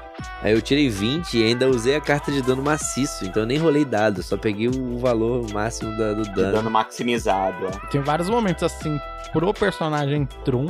Vários momentos que eu achava os mais legais eram momentos em que não tava acontecendo nada e que, sei lá, o Trum ia conversar com alguém, assim, tipo, ele sentar. Teve uma vez que, que eu lembro que eu, eu fui conversar com todo mundo em certo ponto, assim, mas eu lembro de conversar com a Layla sobre a casa dela, numa fogueira, assim, que a gente tava acampando. Foi bem legal. Numa, quando a gente tava lá no castelo do Von Richten, eu acho que eu e o Garham ficamos conversando noite adentro também Sim, na sim. fogueira, ele falou da casa dele e tal.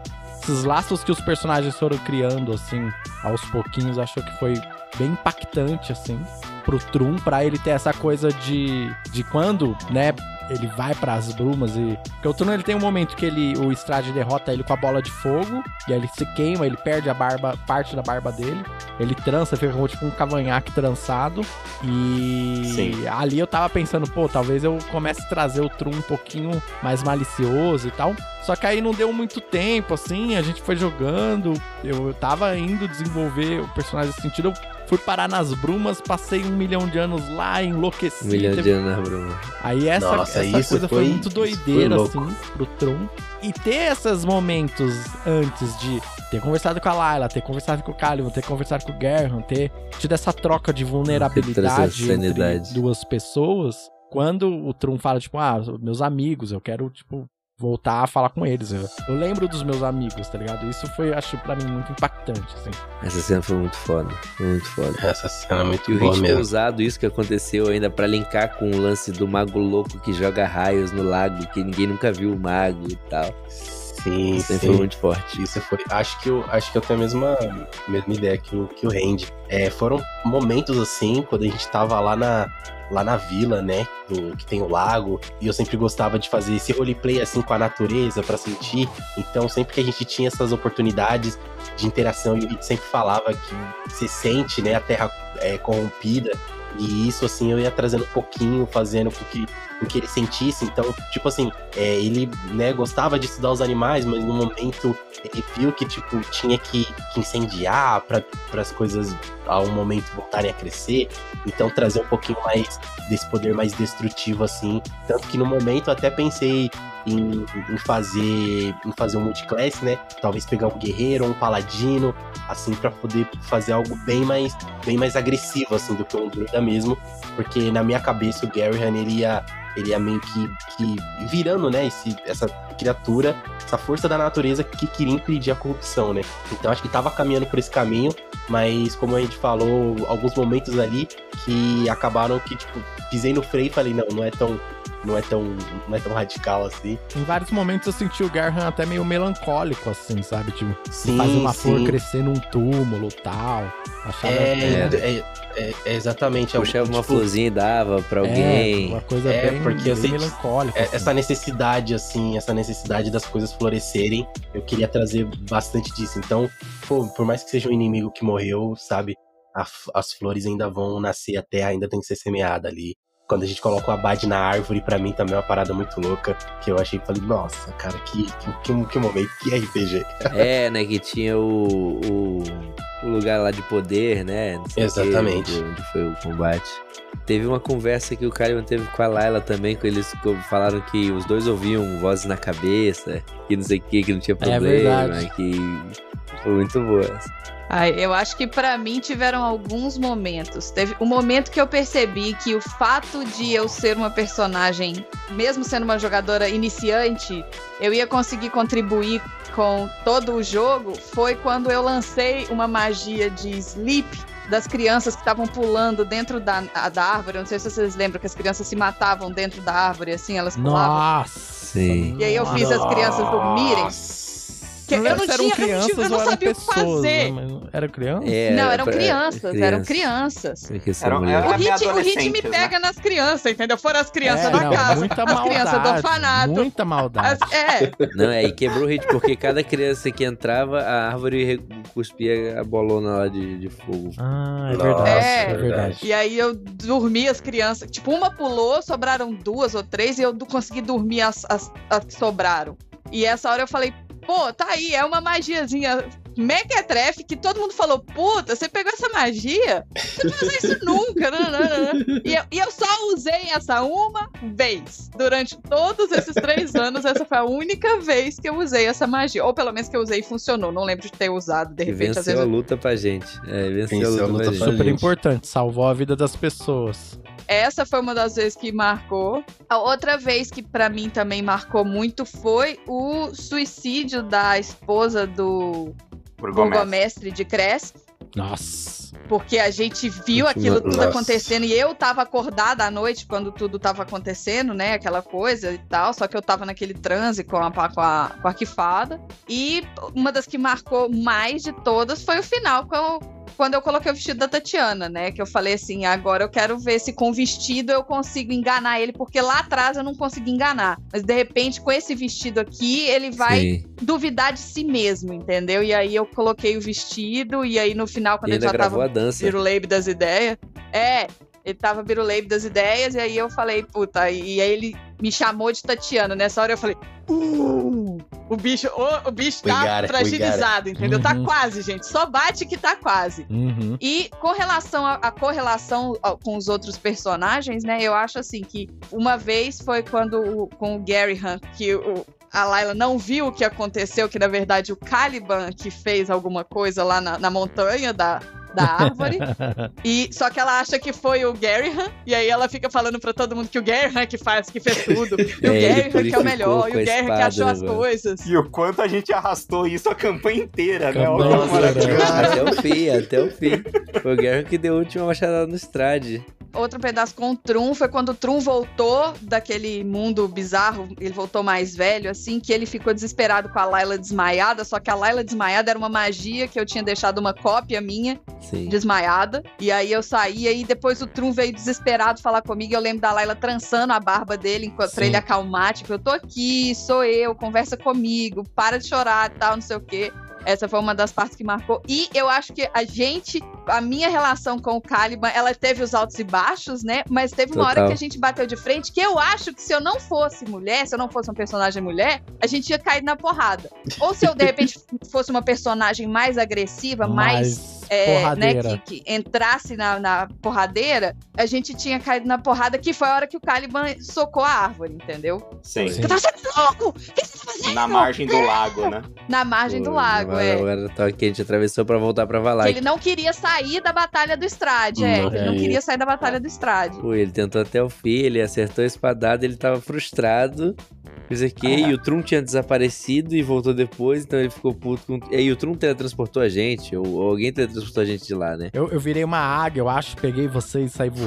voando. Saiu catando, é. Ele tava desacordado, e o Caliban tinha caído, o Ele Caliban tinha tava caído, já. é, ele tá desacordado. Tinha uma coisa que eu tinha pensado, é, que eu tinha conversado com o Hit, só que ainda bem que o Hit, eu acho que o Hit esqueceu, ou porque eu não mencionei, ou porque ele esqueceu, ainda bem, que era uma coisa que eu tinha, que a gente tinha falado sobre do, dos lupinos, e eu tinha falado de eu me transformar num lobisomem em um momento da aventura. E eu tinha Olha comentado isso em algum momento. A gente, a gente não chegou, a gente só ouviu os A gente lupinos, não, né? é, a gente Exato. não chegou a com conversar com o lobisomem. E aí. Quando a gente ficou na torre do Vanzarovich, a gente E ouviu aí, eles, eu, Ivan. e aí eu virei pro, pro Hit, e aí eu falei, pô, Hit, seria interessante e tal, a gente ver alguma parada, eu queria transformar, porque aí é só mexer com toda a minha questão de transformar em animais e tal.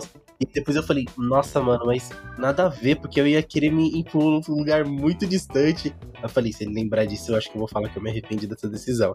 Aí ele não tocou mais isso, porque eu acho que esqueceu. Normal. Eu realmente esqueci, mas eu esqueci por quê? A gente não foi lá. O livro tem todo um módulo, tem um capítulo do livro inteiro que a gente não usou. Hum. Uhum. que é um capítulo que vai pra esse caminho dos lobisomens, que é toda uma história que tem um- uma tribo de lobisomens numa área de do- do mapa que a gente não explorou, que vocês não foram pra lá. Esses personagens que tem lá, eles nem apareceram. A gente não foi pra esse lado. Não, não fomos. Então, a- como isso não desenvolveu, eu Deixa até pra esqueci lá, é. dessa- desse, desse rolê. Sim. É. Mas eu tinha, mas eu tinha, eu então tinha isso não pensado. andou, então acabou. Essa parte acabou não, não desenvolvendo. Eu eu tinha até um pequeno spoiler disso, porque eu tenho os, os- as histórias em quadrinho do, do Dungeons and Dragons e tem uma história que é que, fala dos lobisomens lá. e É, então, tava eu ligado, sabia que um- existiam É. os lobisomens também, mas também. Já teve, eu lembro de um momento muito legal que a gente teve de combate, assim, que tava todo mundo junto. Foi lá na torre do Van Hitten, né? Foi um momento muito engraçado também, que o Strade pareceu disfarçado, aí a gente ficou Bateu tipo. na porta. É, É. aí o Strade vai. é, Aí eu, tipo, dou um raio, né? O Strade vai falar alguma coisa, eu fecho a porta, tipo, mano. Não quero ouvir o que você vai falar, não. Essa E É. a gente ficou 15 minutos debatendo Essa se. cena- Será que a gente tem que convidar ele pra entrar É. ou se ele vai entrar sem ser convidado, né? E A gente ele ficou naquela de. uma nuvem assim de um morcego e tal. Aí acho que é o Caliban que acende a luz do sol da espada, acho que é a primeira vez que ele acende assim ela É. bem forte. Na frente do Strade. Eu não sabia que a gente tinha espada. Foge. Na frente do Nossa, Strade. Foi muito. Sim. Uma cena foi incrível, assim. Muito Essa foi louco. uma, uma boa vitória. Muito É, louco. foi boa. Foi. É verdade, é Foi. verdade. Foi pequena- O- pequena esse lance de combinar com o Hit uma coisa e tal, e que eu até deixei passar que eu ia falar isso na parte do pacto. Porque a gente, o Caliban começou a ouvir a voz do cara que dizia ser o, o, É. o Senhor da Luz e tal. E a gente, a gente, jogadores, ficou: Isso não é boa coisa, é o Chacal, não pode ser, com certeza é ruim, não sei, tem nada de bom aqui, não pode ser. E o Caliban tava, tava negando aquela voz, mas tava meio que começando a aceitar. E quando a gente acabou a luta contra o Strade, que ele tinha caído três vezes, sei lá, e quem deu a espadada final não foi ele, quem, quem matou o Strade foi, foi o, o Garrahan, ele ia ficar maluco porque ele não teve a vingança dele.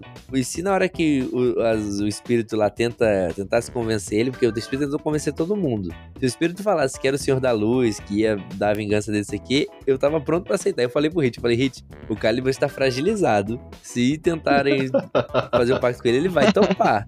Só que veio de outro. o- o- a tentativa do pacto veio de outro lugar, não veio do lugar do, do Senhor da Luz, Senhor do Amanhecer. Aí o cara falou: não, assim não, contra os meus amigos, não, não é isso, Sim. peraí. Mas se ele fala assim: ah, o Deus do Amanhecer, você É, a viu. vez que eu quase fiz o pacto foi porque você tinha caído e eu tava querendo salvar você, né?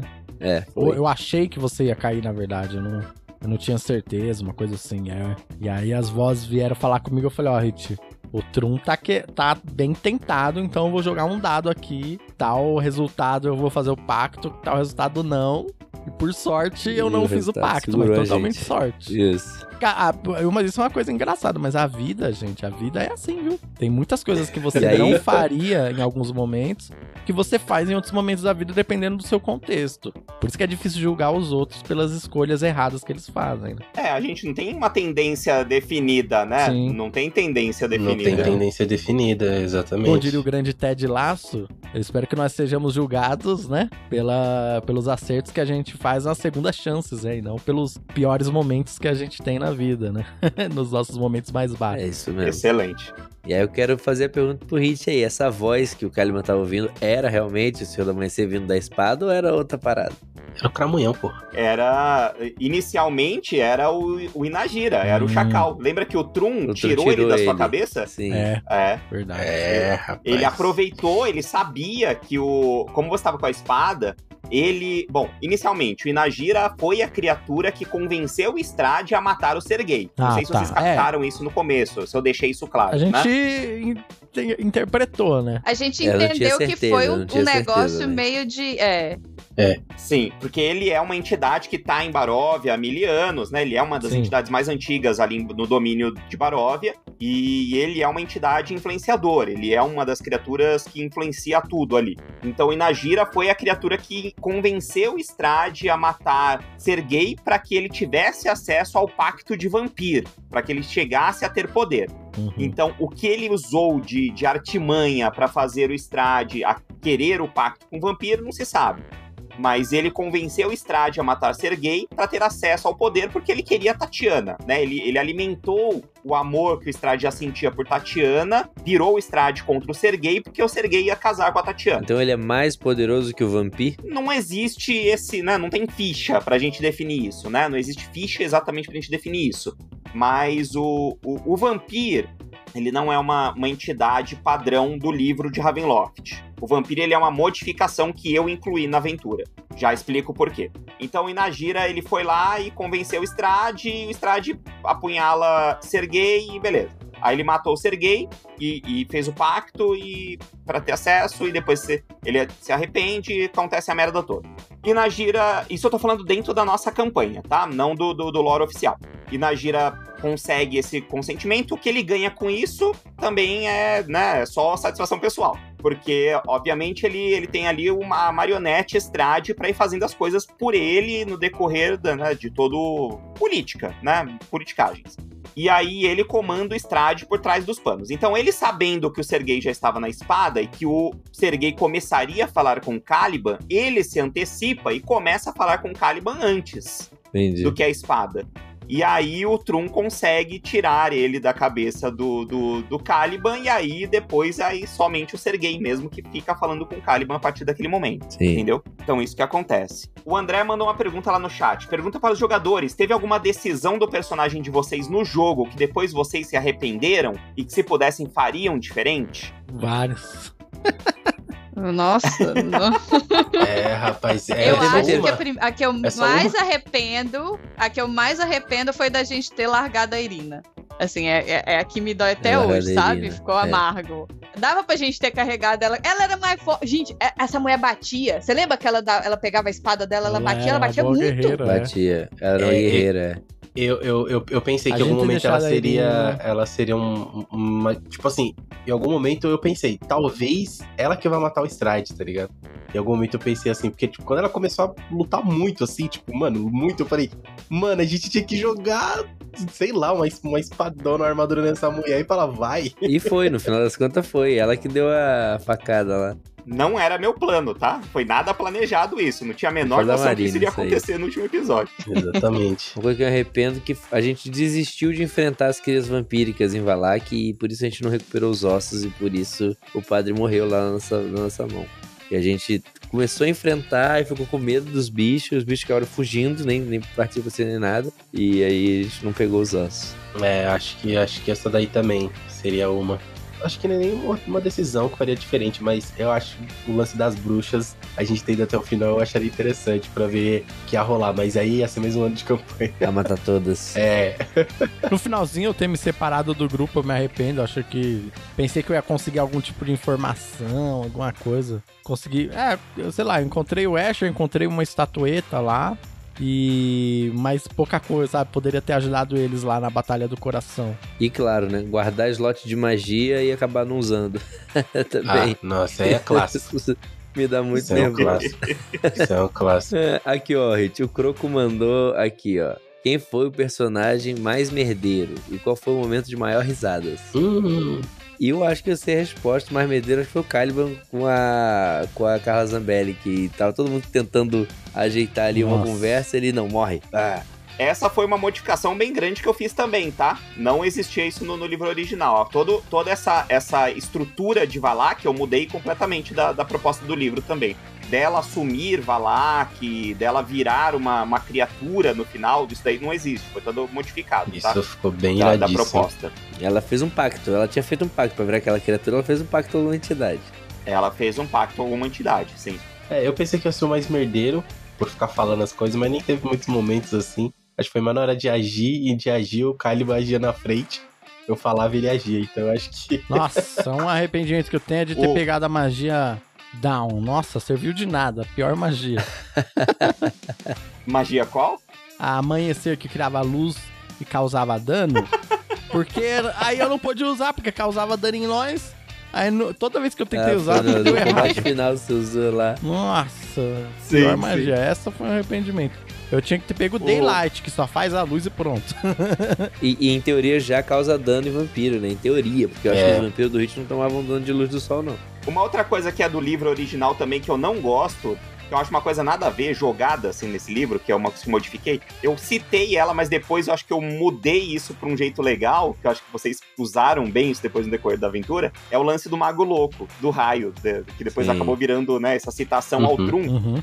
Esse tal Mago Louco que fica jogando raio, tem como encontrar ele na aventura, no decorrer da aventura. Na verdade, é o Mordenkainen, que tá. Ah, é o perdido em Baróvia. Tá perdido Deus. lá, nossa. mano. Mas é um negócio completamente nada a ver. Nossa, por que ele tá perdido mano. lá? E por que ele não consegue ir embora? Até Ó, sendo o também. Mordecai. Exatamente. Mordecai, Mordecai é Sendo um... o Mordecai. Mordecai, lembrando, assim, é um mago super poderoso da história de D&D, assim. É, um puta de um mago fodão de Ele, D&D. ele faz e desfaz, mano. Pô, É um, é um, Você lembra no é um filme que easter teve eggzinho, né? É um o filme egg. do D&D que teve aí, eles procuram pelo elmo de Mordecai, não é, mano? Tem uma das- dos itens mágicos que eles usam lá, que é o de Mordecai. é. E é um puta de um mago fodão, estaria perdido lá, sem. E aí, tipo, ele tá desmemoriado, né? Ele tá. tá ou jovem, ou, ou Digas ali comentou, ele tá jovem, ou tá desmemoriado, ele tá alguma coisa assim. Ah, isso é um easter egg só pra quem gosta da lore D&D também. Aqui ninguém É isso, gosta é muito, isso. ninguém conhece É. muito, não ia fazer sentido, né? E aí eu tirei isso no momento que eu. Depois que eu pensei bem, falei, mano, não faz o menor sentido esse cara tá aqui, eu não vou nem citar ele. Acabou depois virando legal, porque eu falei, ah, eu vou usar isso como sendo Trum. Depois que, né, deu esse plot bacana, Isso, aconteceu esse momento lá Isso no lago. sensacional. É. Isso ficou sensacional. Um- É. Uma coisa que eu sei do da Maldição de Strade como campanha, que é bem problemática, que é toda essa questão dos Romani e tal, e aí tem esse paralelo com a vida real, né, a- a- os Vistani e tal. E o Van Richten, que é uma pessoa no jogo totalmente problemática, totalmente intolerante, discriminatória, e eu achei legal que o Hit mudou É, isso, deixou isso de lado, sabe? Esquece essa parada. Porque assim, Sim. por mais que seja um, um. RPG de horror, de terror, de coisa ruim, que deixa o gosto amargo, é legal a gente também ter um, um filtro pra onde a gente pode ir também. Porque às vezes a gente passa mensagens meio ruins, né? Sim, acho que não tinha a menor necessidade de trabalhar com esse contexto, né? Isso acho que não tinha, não precisa trazer esse tópico, né? É, fica a dica até para as outras pessoas que forem jogar, assim, de ter esse discernimento, né? De ou avisar É. antes, conversar antes, ó, vou trazer esse problema aqui. Isso aqui é totalmente Sim. errado, esse personagem é errado. Ter essa conversa, sabe? Essa contextualização. Porque ele seria um personagem que estaria bem presente, né? Em vários momentos ali, estaria teoricamente herói, né, auxiliando vocês em, em vários momentos da aventura, e ele tem uma problemática bem evidente ali, a todo momento fazendo esse contexto eh, de estereótipo racista, né? Então isso também não me agradou. eh, eu também não quis trabalhar isso dentro da aventura e eu tirei isso também de, de contexto completamente. Eu não quis É, já abordar isso. no- fascismo o tempo inteiro, né? já é. Não, na, É na campanha tem muito essa coisa do, do fascismo, assim, o Strade é um completo maluco. Eu achei muito legal que nenhum de nós, nem o Hit, pelo menos eu, eu acho, se- estamos abertos a críticas aí de quem estiver, quem assistiu a campanha e tal, que a gente não romantizou essas coisas, né? Que é, fa- é, é fácil às vezes a gente acabar romantizando, né? Nem, não é crime também. Às vezes a gente acaba falando coisas erradas, assim e tal. E a gente não caiu nessas armadilhas que tem de romantizar alguma coisa e tal, é alguma tragédia nesse sentido, achei da hora. Sim, sim, sim. sim, sim. Acho que É a gente bem- deu é até importante. peso, o peso devido pra maioria das Peso coisas. pelo devido, menos, é. Pensando assim Uhum. rápido. Sim. Uma, duas coisas que eu, que eu achei que, que a gente não explorou tanto e que eu fiquei curioso, assim, pra saber. Que os Vistani eram os. os o, o povo da Madame Eva, não é isso? Uhum. Que todo mundo Isso, comentava a os respeito ciganos, deles, que eles né? eram perigosos, não sei o que, só que a gente só interagiu com eles uma vez e a gente não, não, não viu do que, que eles eram capazes, se eles eram maldosos ou não, não sei o que. Além dessa questão, né, desse, desse racismo que tem no livro, eu fiquei curioso de entender se a gente interagisse mais com eles, como eles seriam, se eles iam tentar enganar a gente, se eles iam tentar matar a gente, sei lá. E a outra coisa é aquela loja de brinquedos, que a gente foi uma vez só, a gente não tinha dinheiro nenhum na ah, época. verdade. Eu queria saber se tinha alguma coisa ruim ali, se aquele cara era do mal, se os brinquedos eram pessoas, por aí vai. Excelente. Bom, primeiro dos Vistanes, eles. eh, qual que era o lance? Os Vistanes, eles são um povo originário de Baróvia e eles são um povo que cederam ao Strade. Então, eles se aliaram, na verdade, ao Strade para poder ter acesso a, a benefícios que o Strade poderia dar.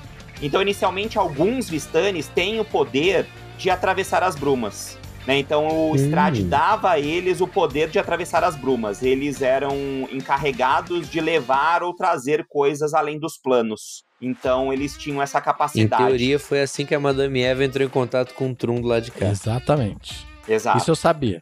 Então, eles tinham essa capacidade. Então, eles Ah, podem isso atravessar as brumas. no, Não todos. na história em né? quadrinho também. Então, não todos, mas alguns podem.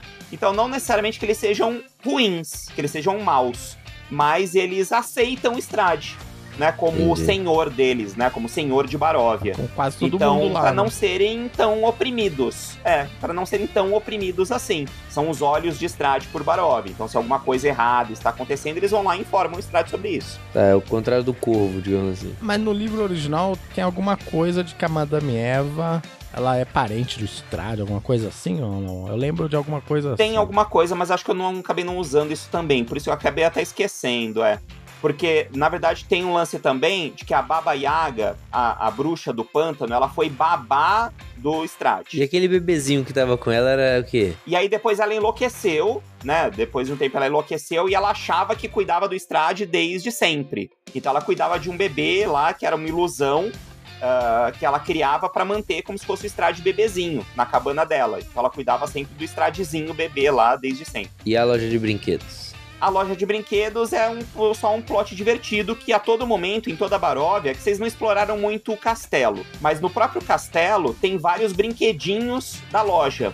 Então tem estradezinhos de brinquedo, né? Tem caixinhas e são sempre brinquedos aterrorizantes, né? Então é um, é um criador de brinquedo famoso por toda a Baróvia. Tem vários brinquedinhos que vocês acham espalhados em vários lugares de Baróvia diferentes. Que ele faz brinquedinhos ah, aterrorizantes, né? Caixinhas de brinquedo que pulam uma caveirinha. E dava pra comprar esses brinquedinhos lá. São mais easter eggs mesmo, que, que vendem lá. E depois vocês podem encontrar em lugares espalhados de Baróvia com o nome desse vendedor que existe lá dentro. Impressionante, né? Como, como o Barov é, é tão opressor que a gente vê uma loja de brinquedos, acho que tem, tem maldade ali, tem uma coisa ali. Não, e tem muita coisa pra fazer nessa campanha, né? Té? A gente tem muitos caminhos pra seguir. A gente não conseguiu seguir todos os caminhos, porque senão também não quer acabar a campanha. Exato, sim. Ainda mais que a gente jogava com, com tempo li- mais limitado, né? A gente jogava duas horas só de sessão, e a gente jogava de 15 em 15 dias, então tem todo um contexto aí. Uh, não é à toa que a gente levou três anos, né, pra terminar, porque É, a gente teve algumas pausas aí, né? Tem, ainda tem gente que fica tendo filho aí durante a pandemia, vai entender. Duas vezes ainda? Duas E eu vezes. acho, eu acho que isso, isso, meio, isso pode ter atrapalhado um pouco a gente. Com certeza me atrapalhou um pouco, assim, que eu perdi um pouco o ritmo de como era o Caliban. Tinha sessão que eu tava assim, na, na outra sessão eu já tava falando normal, não tava mais com, com, com os tacos, os No trejeitos. final das contas foi bom. É. Esses passamentos assim Me meio que quebravam um pouco a, a- a- o, o ritmo, a fluidez um pouco da, da interpretação, eu acho. é, é, é a vida, né, gente? Apesar de tudo, nós somos adultos aqui e a vida acontece ao nosso redor, né? Não tem jeito. Então, é, eu fico felizíssimo da gente ter conseguido terminar. Isso eu acho um mérito excelente nosso aqui. Então, Com certeza. é, esse é o ponto que a gente fica feliz. E terminar com a mesma equipe que começou, né? Assim, sem troca, sem né? substituição, é. Isso. Mas eu tenho uma pergunta pro mestre, na verdade.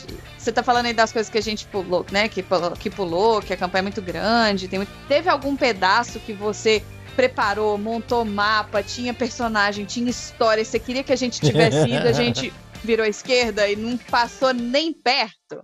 Deixa eu pensar. Bom, acho que teve vários. Mas deixa eu pensar algum específico. Com certeza teve vários. Mas algum que assim, que você ficou assim, pô, eles tinham que ter virado à esquerda na árvore bifurcada ali pra poder chegar nesse lugar, sabe? Porque eu acho que a gente percorreu o mapa todo. Ou a modificação que você mais gostou também. Não, a parte dos lobisomens, por exemplo, tinha mapa, né? Tinha mapa, tinha tudo prontinho pra ir pra área dos lobisomens. Vocês não foram pra lá. Acho que foi inclusive nessa sessão da, da parte que vocês estavam na torre do, do Van Richten. Que foi quando os lobos apareceram. Era o plot, era a chamada pra vocês irem atrás dos lobisomens.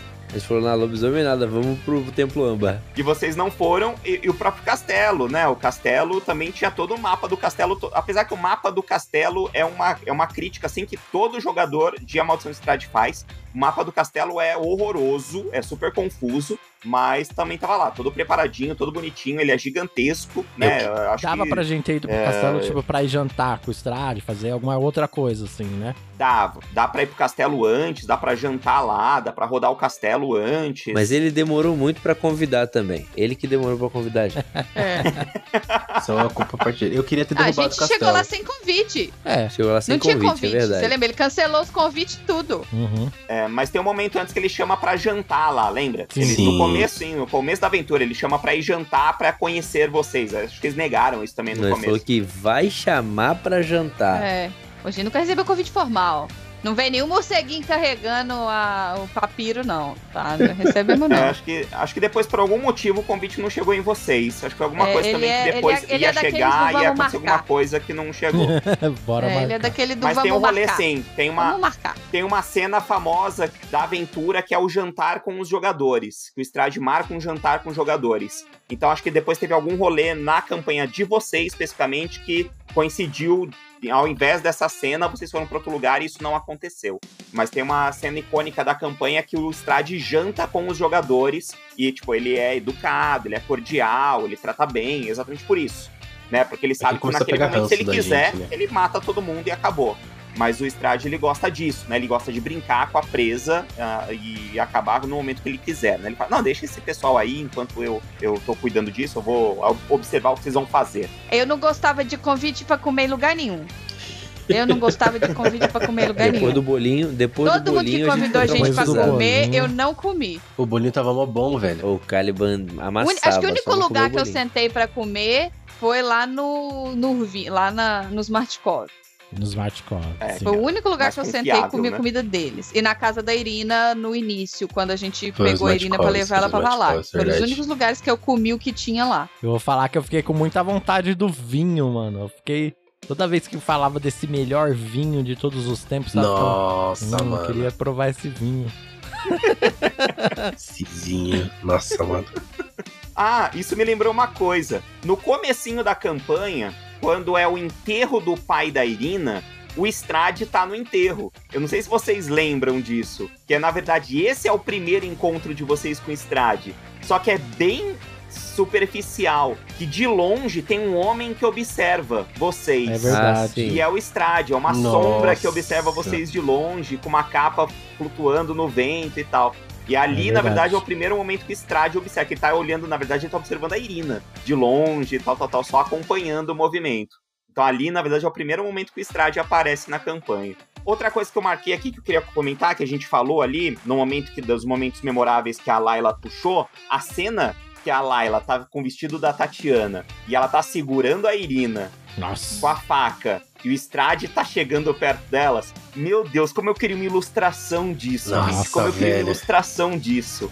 Porque ali, ali é a representação desse peso psicológico que eu falei da personagem da Irina, sabe? Da diferença que é a personagem Irina com a diferença que é a personagem Tatiana. E é o momento que impacta o Strade com isso. Né, que o Strade enxerga que existe a diferença entre Irina e Tatiana. É. Puta, isso é, Nossa. Da- Daria um quadro, sabe? Cinema, eu queria uma pintura cinema, de um quadro cinema. disso. Nossa essa cena senhora. eu peguei minha cadeira e taquei longe, de tão empolgado que eu fiquei.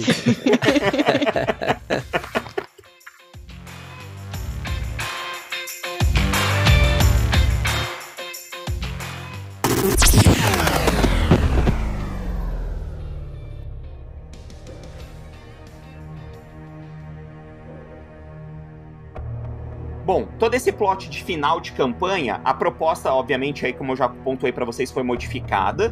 A ideia original do livro, do final do livro, eu também acho um pouco blé, porque a ideia é muito frustrante. É que os jogadores matam o Strade, ficam super felizes, voltam pra casa, e o Strade no dia seguinte levanta no caixão dele e tudo começa de novo em Barov. hum, Tá? Essa é a ideia do livro original. Uhum, Então é um negócio que a maldição de amargo. Strade não termina nunca. uhum. É.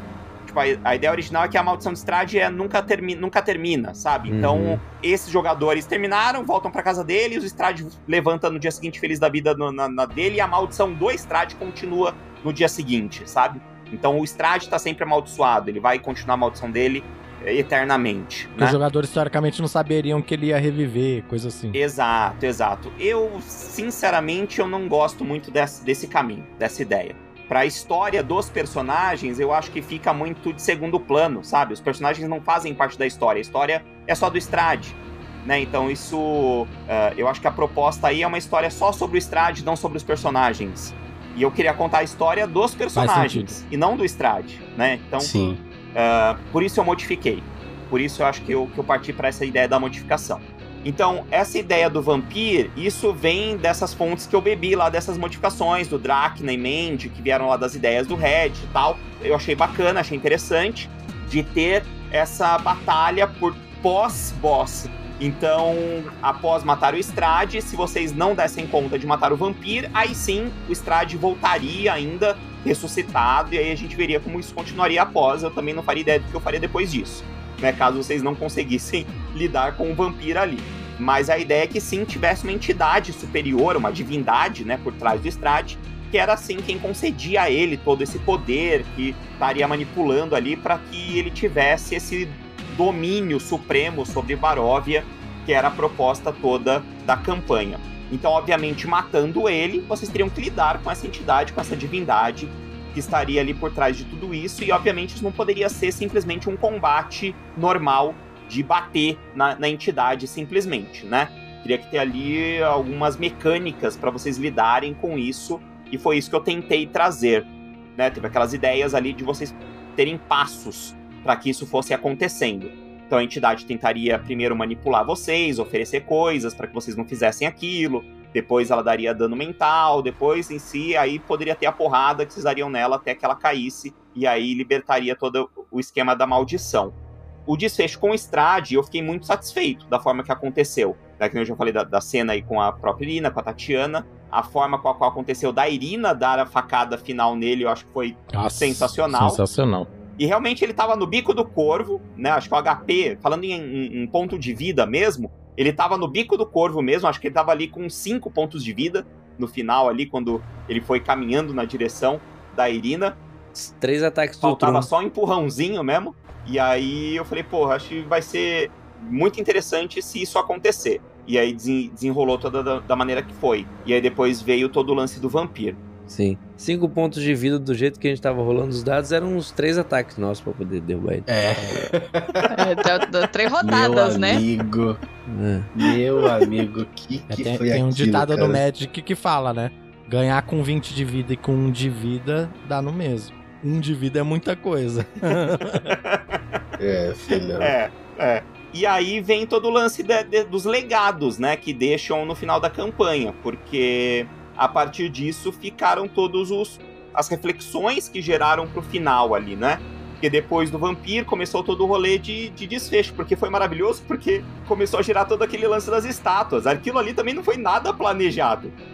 né? Porque o Trum começou a ver as estátuas ali do, daquele plano final onde o Vampir tava, e obviamente eu tinha tido a ideia de colocar as estátuas, porque realmente era o plano onde estavam aprisionadas as entidades iniciais. Uhum. Porque todo o começo da campanha a gente tinha falado das entidades, estavam aprisionadas. Aliás, desde o começo da campanha, eu tinha mostrado lá no plano das brumas entidades pro Trum, né? Eu tinha mostrado entidades enfraquecidas. Eu tinha mostrado o próprio São Andral, né? Sim. Que era um homem que tava todo raquítico, fraquinho lá no, pro Trum e tal. Então ali estavam presas as estátuas onde as entidades haviam sido aprisionadas, que eram onde eles iam aprisionar o vampiro. E aí o Trum começou com o rolê de querer libertar as entidades ali definitivamente. Nossa, Isso e- não tinha planejado. Eu achei que ia morrer todo mundo. Eu falei, vai morrer todo mundo nessa porra. Acabou. O cara começou a ir pra subir em estátua. Nossa, cara. O cara, como um, um mestre falei- malandro, falou. Ele falou, se isso tá no mapa é por algum motivo, deixa eu ver qual motivo que é. É, Eu exatamente. falei, pô, bora lá então, então vamos embarcar nessa. Então ele não quis só simplesmente na mecânica que eu tinha desenvolvido pra matar o boss final, apareceu uma coisa nova ainda ali. Então fechou, vamos nessa coisa nova Vamos também, coisa vamos desenrolar nova. isso daqui. E aí Nossa, cara. gerou um novo contexto pro final da campanha ainda em cima daquilo. Falei, porra, fechou, vamos nisso então. E ficou muito legal também, ficou muito bacana essa adição que o Trum fez no, no esquema, cara. Ficou muito legal. Vocês, o resto da galera, assim, vocês estavam crente que a gente ia morrer? Porque eu tava totalmente crente que a gente ia morrer.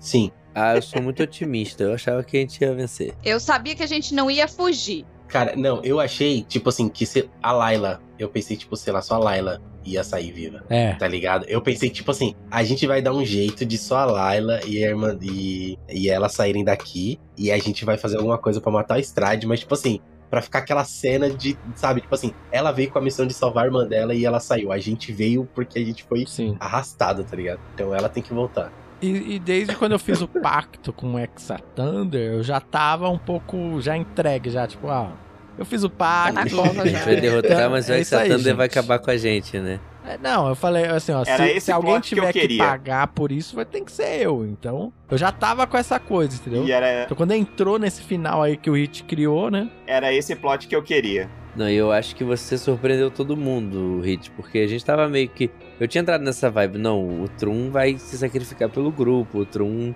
fez o. É, eu tava muito a gente nessa aceita, vibe. a morte dele foi meio que. É triste, uma pena, a gente aceita. E quando você falou que, que ela troca de lugar com ele, acho que todo mundo ficou tipo.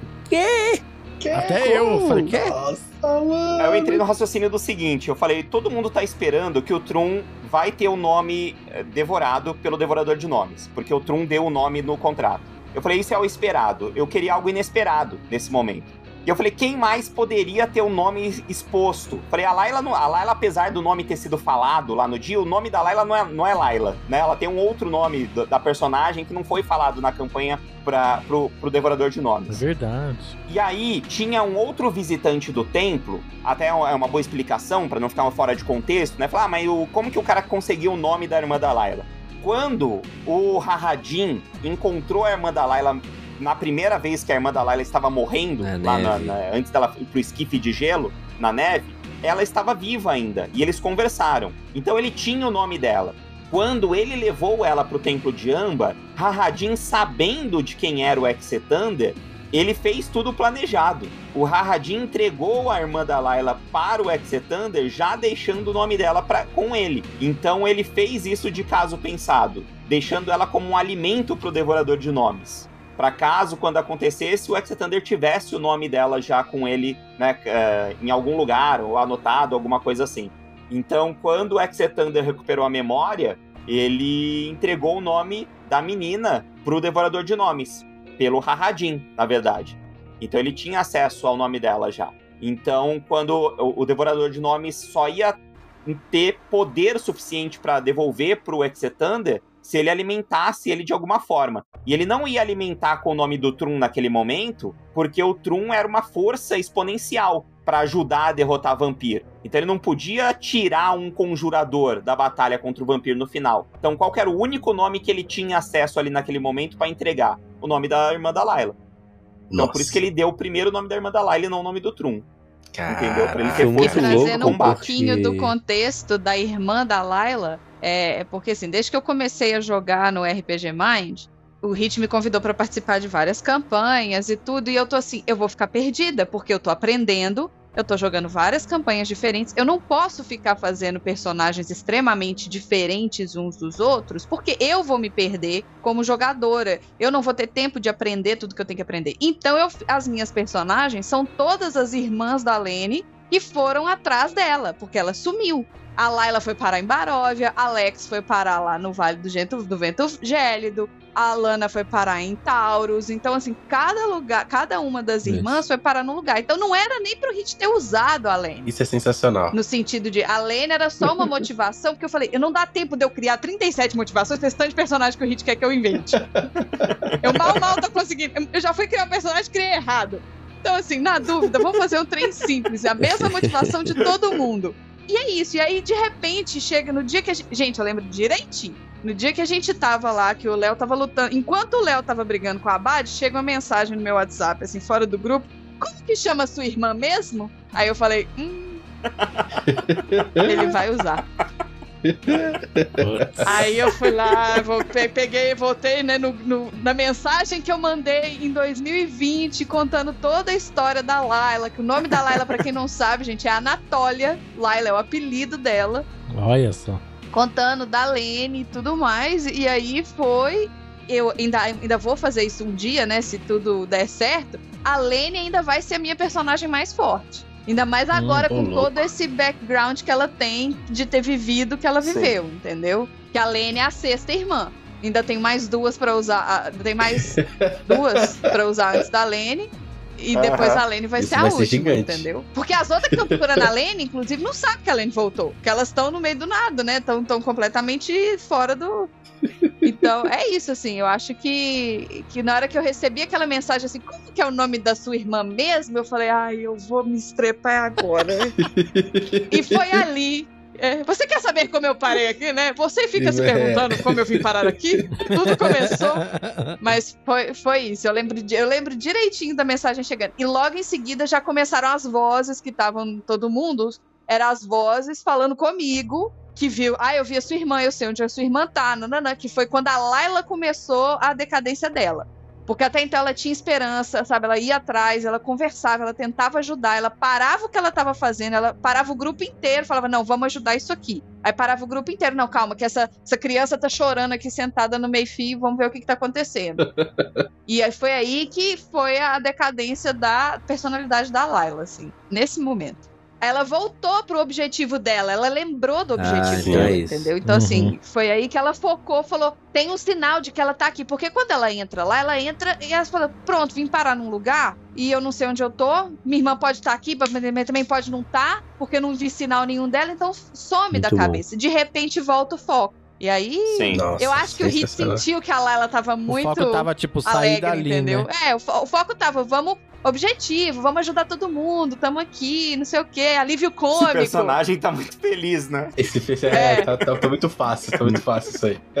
E a gente tá encaminhando pro final, mas o Hit falou que ele tem a visão dele de cada um dos nossos personagens. Eu queria saber o que, Ah, que o Hit é, acha aí verdade. de cada um dos, Ah, por gentileza. dos personagens, da- do momento. É verdade. do- tudo. É Fala aí verdade. a sua, sua visão. Alguns coincidem, tá? Os momentos que vocês pontuaram, mas eu acho muito marcante pra mim, do- falar na ordem do layout, ah, do Garyhan, por exemplo, do layout, né? Se o pessoal tá ouvindo pelo podcast, eh, lembrando, nós estamos gravando ao vivo, né? Por isso tava olhando o vídeo aqui. Pro Garyhan, né? O personagem do, do Raj, o momento marcante pra mim dele, de virada de chave, eu acho o momento que ele conversa com a entidade caçadora, que ela tira dele o, o albino, né? E transforma ele no draconato vermelho que ele é. E ele teleporta, e pra onde ele teleporta, a grama fica verde. Puta, eu acho isso de, uma, de um significado, né? Exatamente desse lance da, do melancólico dele, dele tirar a florzinha. E em Barovia é tudo seco, é tudo cinza. Uhum. E ele sempre tentando trazer o elemento da flor, né? E Uhum. quando ele teleporta vermelho, né? Deixando de ser branco. E, e em volta dele fica tudo esverdeado. Puta, eu acho isso também uma cena muito bonita. O estado da arte. Eu acho isso também que ali, a partir dali ele mostra o personagem que ele se torna. Do Caliban, tem várias cenas marcantes do Caliban também, mas eu gosto muito do combate dele com a Abad no pântano. Eu acho que ali realmente é um momento que o Caliban vira um paladino mesmo, sabe? Eu acho que ali é um momento que o Caliban vira um paladino. Fica bem marcado nele, todo, todo as cicatrizes, né? Uhum. do que o Caliban passa a representar também. Inclusive, o, o diálogo que ele tem durante o combate com a Abad ali, eu acho maravilhoso. É bem legal. Eles não falam sobre fé e tudo mais. É, exatamente. É sobre crença, é sobre fé, é sobre a vingança e tudo mais. Inclusive, isso é, é- é trazido, esse diálogo sobre vingança, durante vários momentos, que fala que uma luta baseada em vingança nunca vai poder ser terminada da, da maneira, de maneira feliz, de maneira correta, né?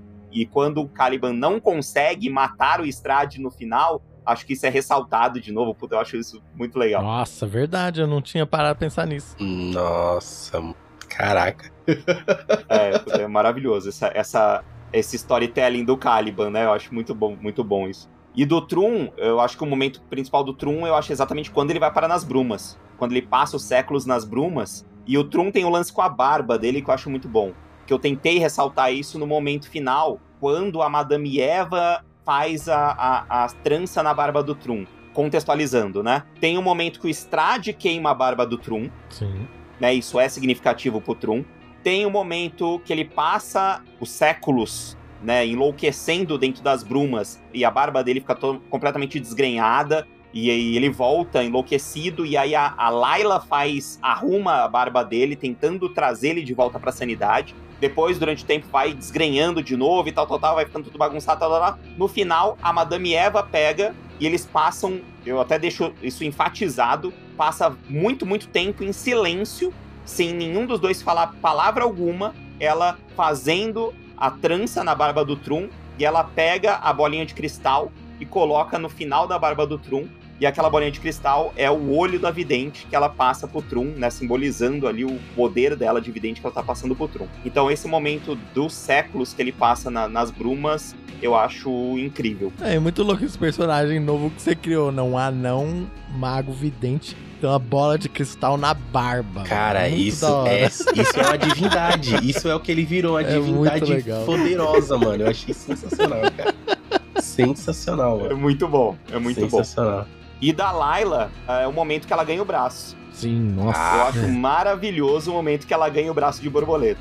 A cena que o Caliban corta o braço dela. Nossa, essa cena é louca. Nossa, Nossa, ela é demais. Louca, louca, louca, louca de nossa. tudo. Que eu tento fazer uma magia, eu não tô conseguindo. Eu falo, vai rápido, você tem que tomar uma decisão, não sei o que. Aí, ó. Aí lá ela tá lá no outro mundo, né? Tentando ajudar a Lene e tal. Nossa senhora. E aí ela perde o braço. São várias decisões, né? De, para vários personagens ao mesmo tempo, cada um tendo que tomar sua decisão ali. E ela preocupada, a, a Layla preocupada com a irmã, ela perde o braço além de tudo e ela, a- ela tenta esconder o braço cortado da irmã, preocupada acima de tudo com a irmã acabando de ter perdido o braço.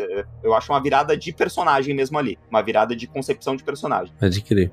É maravilhoso, é uma cena maravilhosa. Nossa, muito bom. Nossa. E do mesmo jeito que você fala que você quer ver aquela imagem, né, o fanart da Irina com a Laila de Tatiana mais o Strade lá ajoelhado na frente delas, eu quero a fanart do Garyhan com a Lene no ombro, assim, segurando as perninhas dela, sabe? Aham. Chegando, a Laila com o diadema, que a Laila tinha um diadema que ficava aqui na frente, só que na verdade era a coroa dela. E aí ela virou de cabeça pra baixo pra virar o diadema. Com o braço escondido dentro da capa do abade, né? Porque ela só, só tinha o cotoco de um lado. Sim. E o, o Caliban chegando atrás, tocando a flautinha dele, assim, chegando na terra, né? No reino dos elfos, lá no palácio dos pais. Aí eu quero essa fanart, entendeu? Maravilhoso, maravilhoso. Nossa, sensacional. Como queria saber ilustrar bem, meu Deus. É.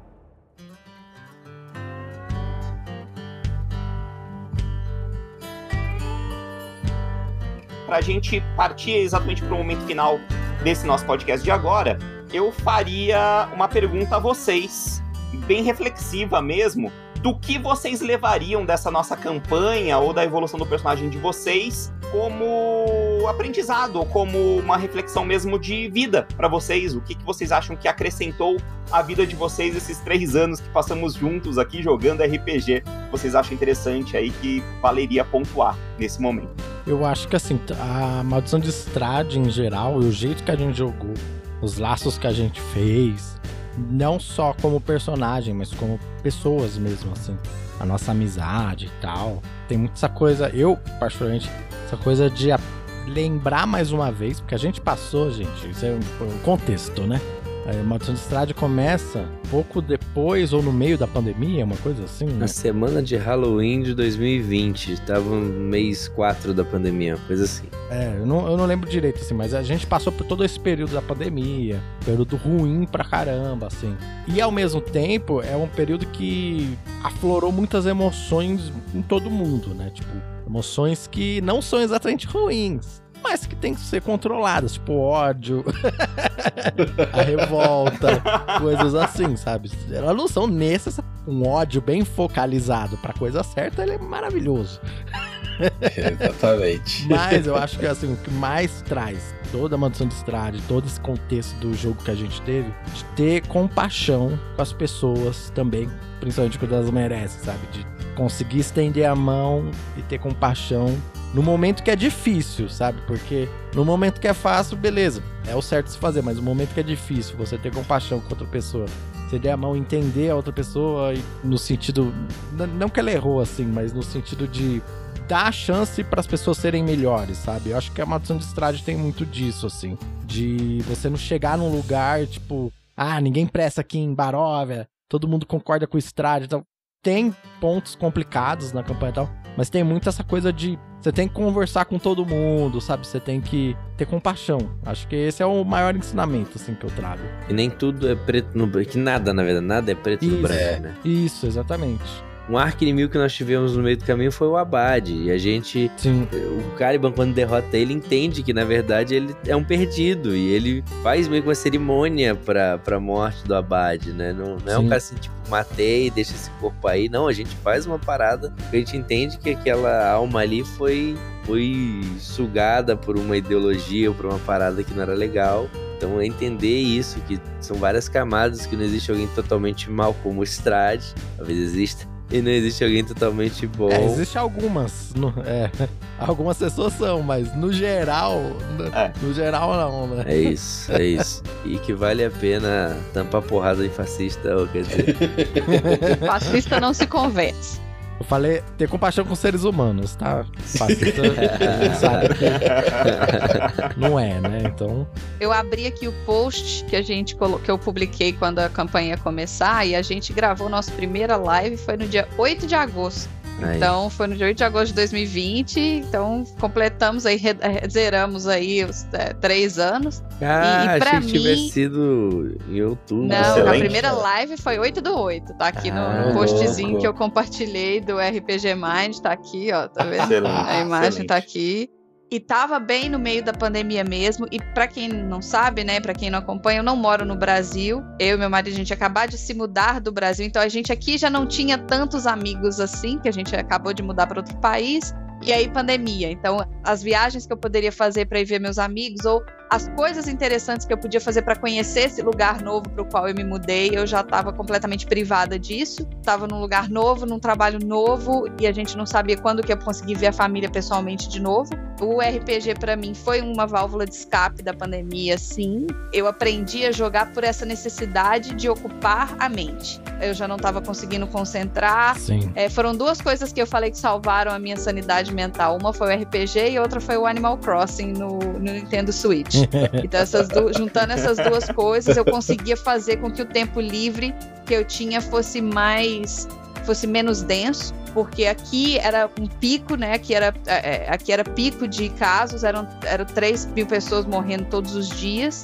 Eu só ouvia barulho de ambulância, que eu morava do lado de um hospital, e, e- e tinha um, um navio do exército, um navio hospital do exército ancorado a três quarteirões da minha casa que eu via da minha janela. Aquele barco gigante branco com as, com as cruzes vermelhas. Então, assim, era muito assustador e eu não sabia quando que eu ia conseguir voltar para o Brasil, se eu ia conseguir voltar para o Brasil, se a gente ia conseguir ter uma saída, se a gente não ia pegar isso, porque até então era tudo muito novo. Então, assim, eu não tenho palavras para agradecer a paciência que vocês tiveram comigo de estar tá aprendendo, de ter feito coisa errada, de ter falado bobagem, de ter desviado as coisas. Mas para mim foi uma coisa que assim que não teve preço, sabe? Que eu esperava durante a semana, eu lia, eu assistia na sexta-feira, porque obviamente eu esquecia das coisas, então eu assistia de novo na sexta-feira para eu não ficar tão perdida assim. E eu queria muito ser útil, eu queria muito não ser aquela personagem que, que ai gente, o que, que essa doida tá fazendo aqui, né? Então eu tentava ao máximo fazer com que eu tivesse essas interações, porque eu sabia que o fato de eu não entender tanto assim do RPG, eu tinha que usar alguma coisa a meu favor. E é isso, assim, eu, para mim, foi muito marcante esse início da pandemia e a gente ter continuado. Então o grupo é o mesmo até hoje, a gente continua junto. Eu fui para o Brasil finalmente, depois de três anos, eu fui para o Brasil em maio de 2023, foi a primeira vez que eu fui para o Brasil. A gente sentou, só o Hit que eu não vi pessoalmente e o Léo que tá na Bahia, né? Mas assim, sentamos, eu, temos uma foto eu, o Randy e o Raj, uma foto com os três, não é Photoshop. E A não é gente tirou Photoshop. uma foto. Então, assim, e de onde que saíram essas pessoas na minha vida, entendeu? Porque eu, eu achei o Léo lá com o pessoal do, do. Rolando histórias. Não, não, não. Foi com o pessoal lá do. Pode crer, do. Peraí que eu vou lembrar. Rollcast? Rollcast, Rollcast. Rollcast, obrigada. Eu entrei em contato com os meninos do Rollcast, porque eu comecei a. Eu, eu falei, eu preciso fazer alguma coisa nessa pandemia. Eu comecei a ouvir o Rollcast. E aí eu comecei a seguir o Rollcast, e aí o Léo começou a jogar com eles one-shots de arquivos paranormais. E ele me chamou pra jogar.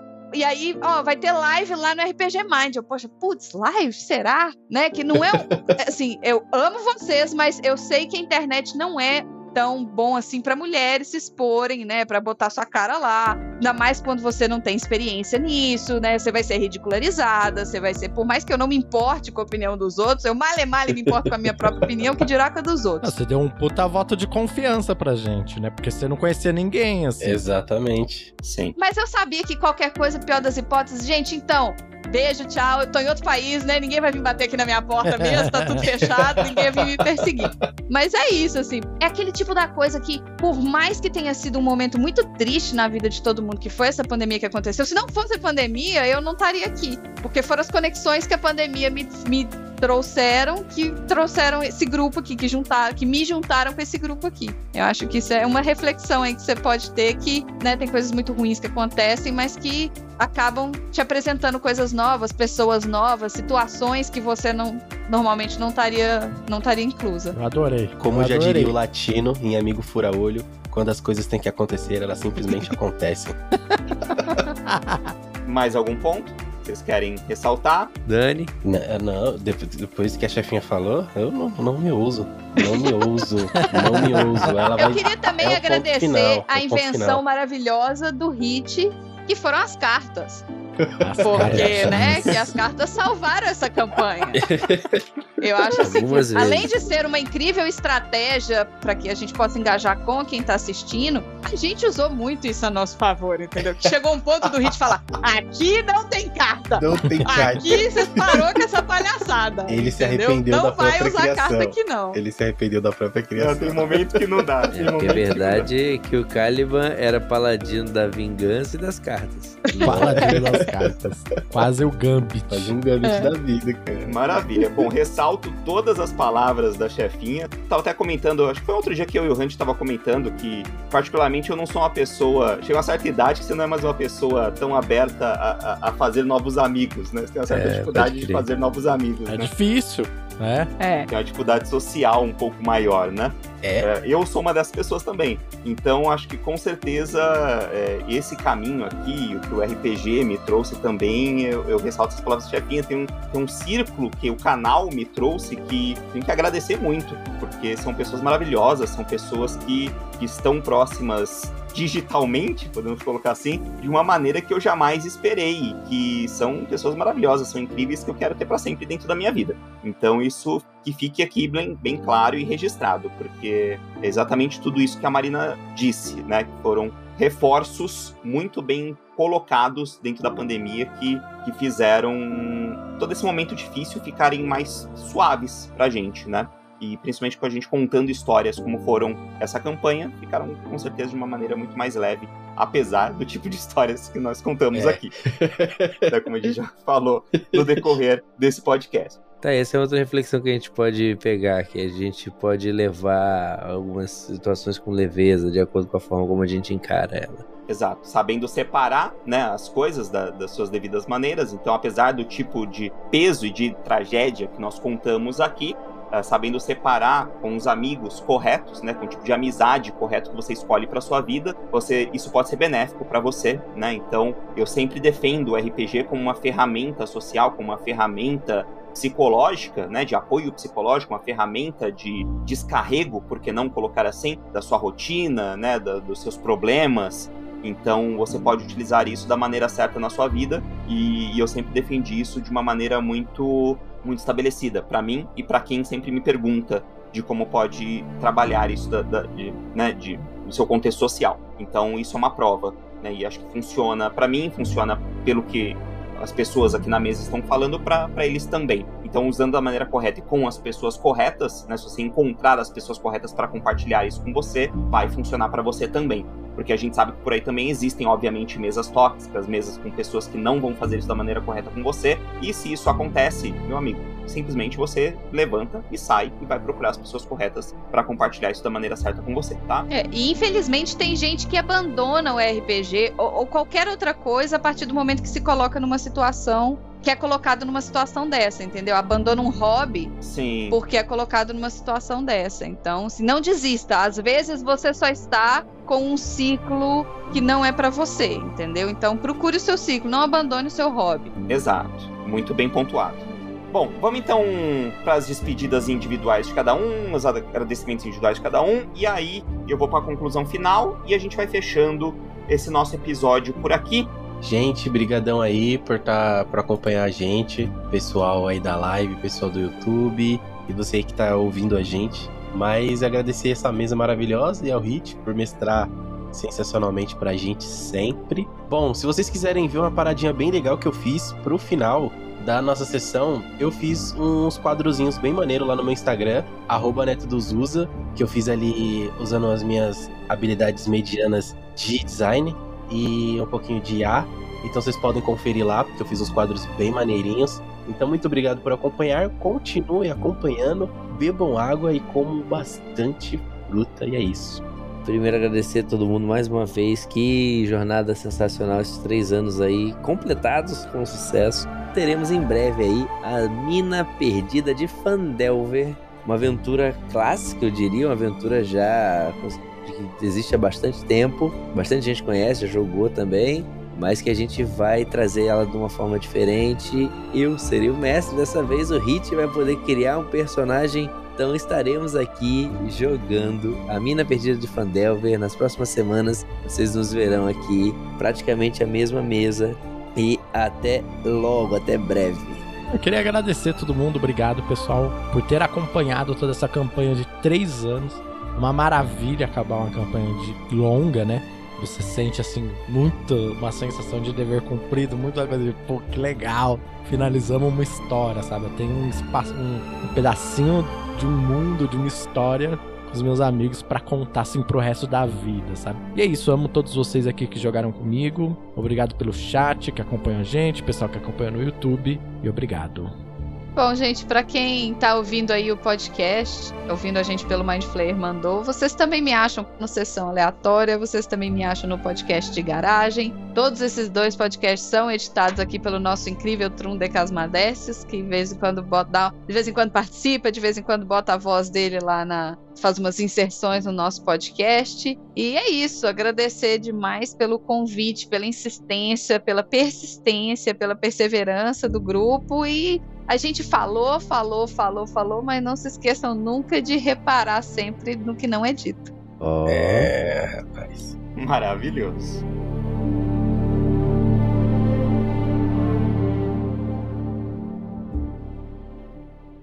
Muito obrigado, gente. É maravilhoso, é mágico, é místico chegar ao final de uma campanha. Vocês devem valorizar muito esse momento porque realmente é raro, principalmente para pessoas que chegam à fase adulta da vida, né, onde a vida acontece ao seu redor, quando os boletos batem à sua porta, né? Então é realmente complicado você conseguir finalizar, reservar momentos da sua vida para conseguir se reunir em volta de uma mesa, né, é, metaforicamente falando, com seus amigos e separar horas da sua vida para conseguir brincar de faz de conta, né, como a gente faz aqui.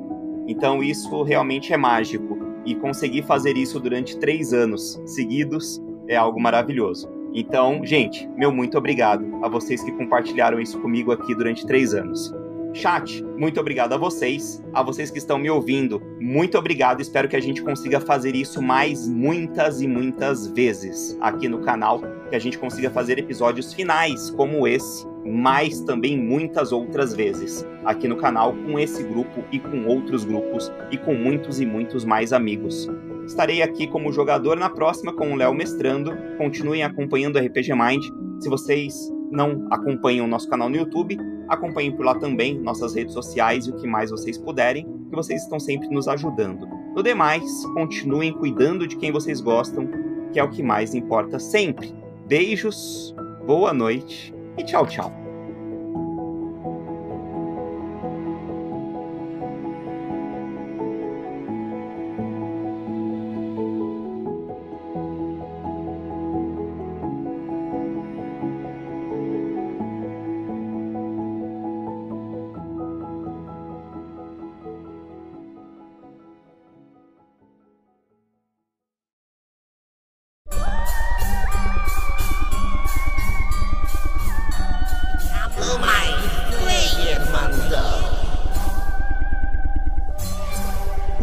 Podcast do RPG Mind.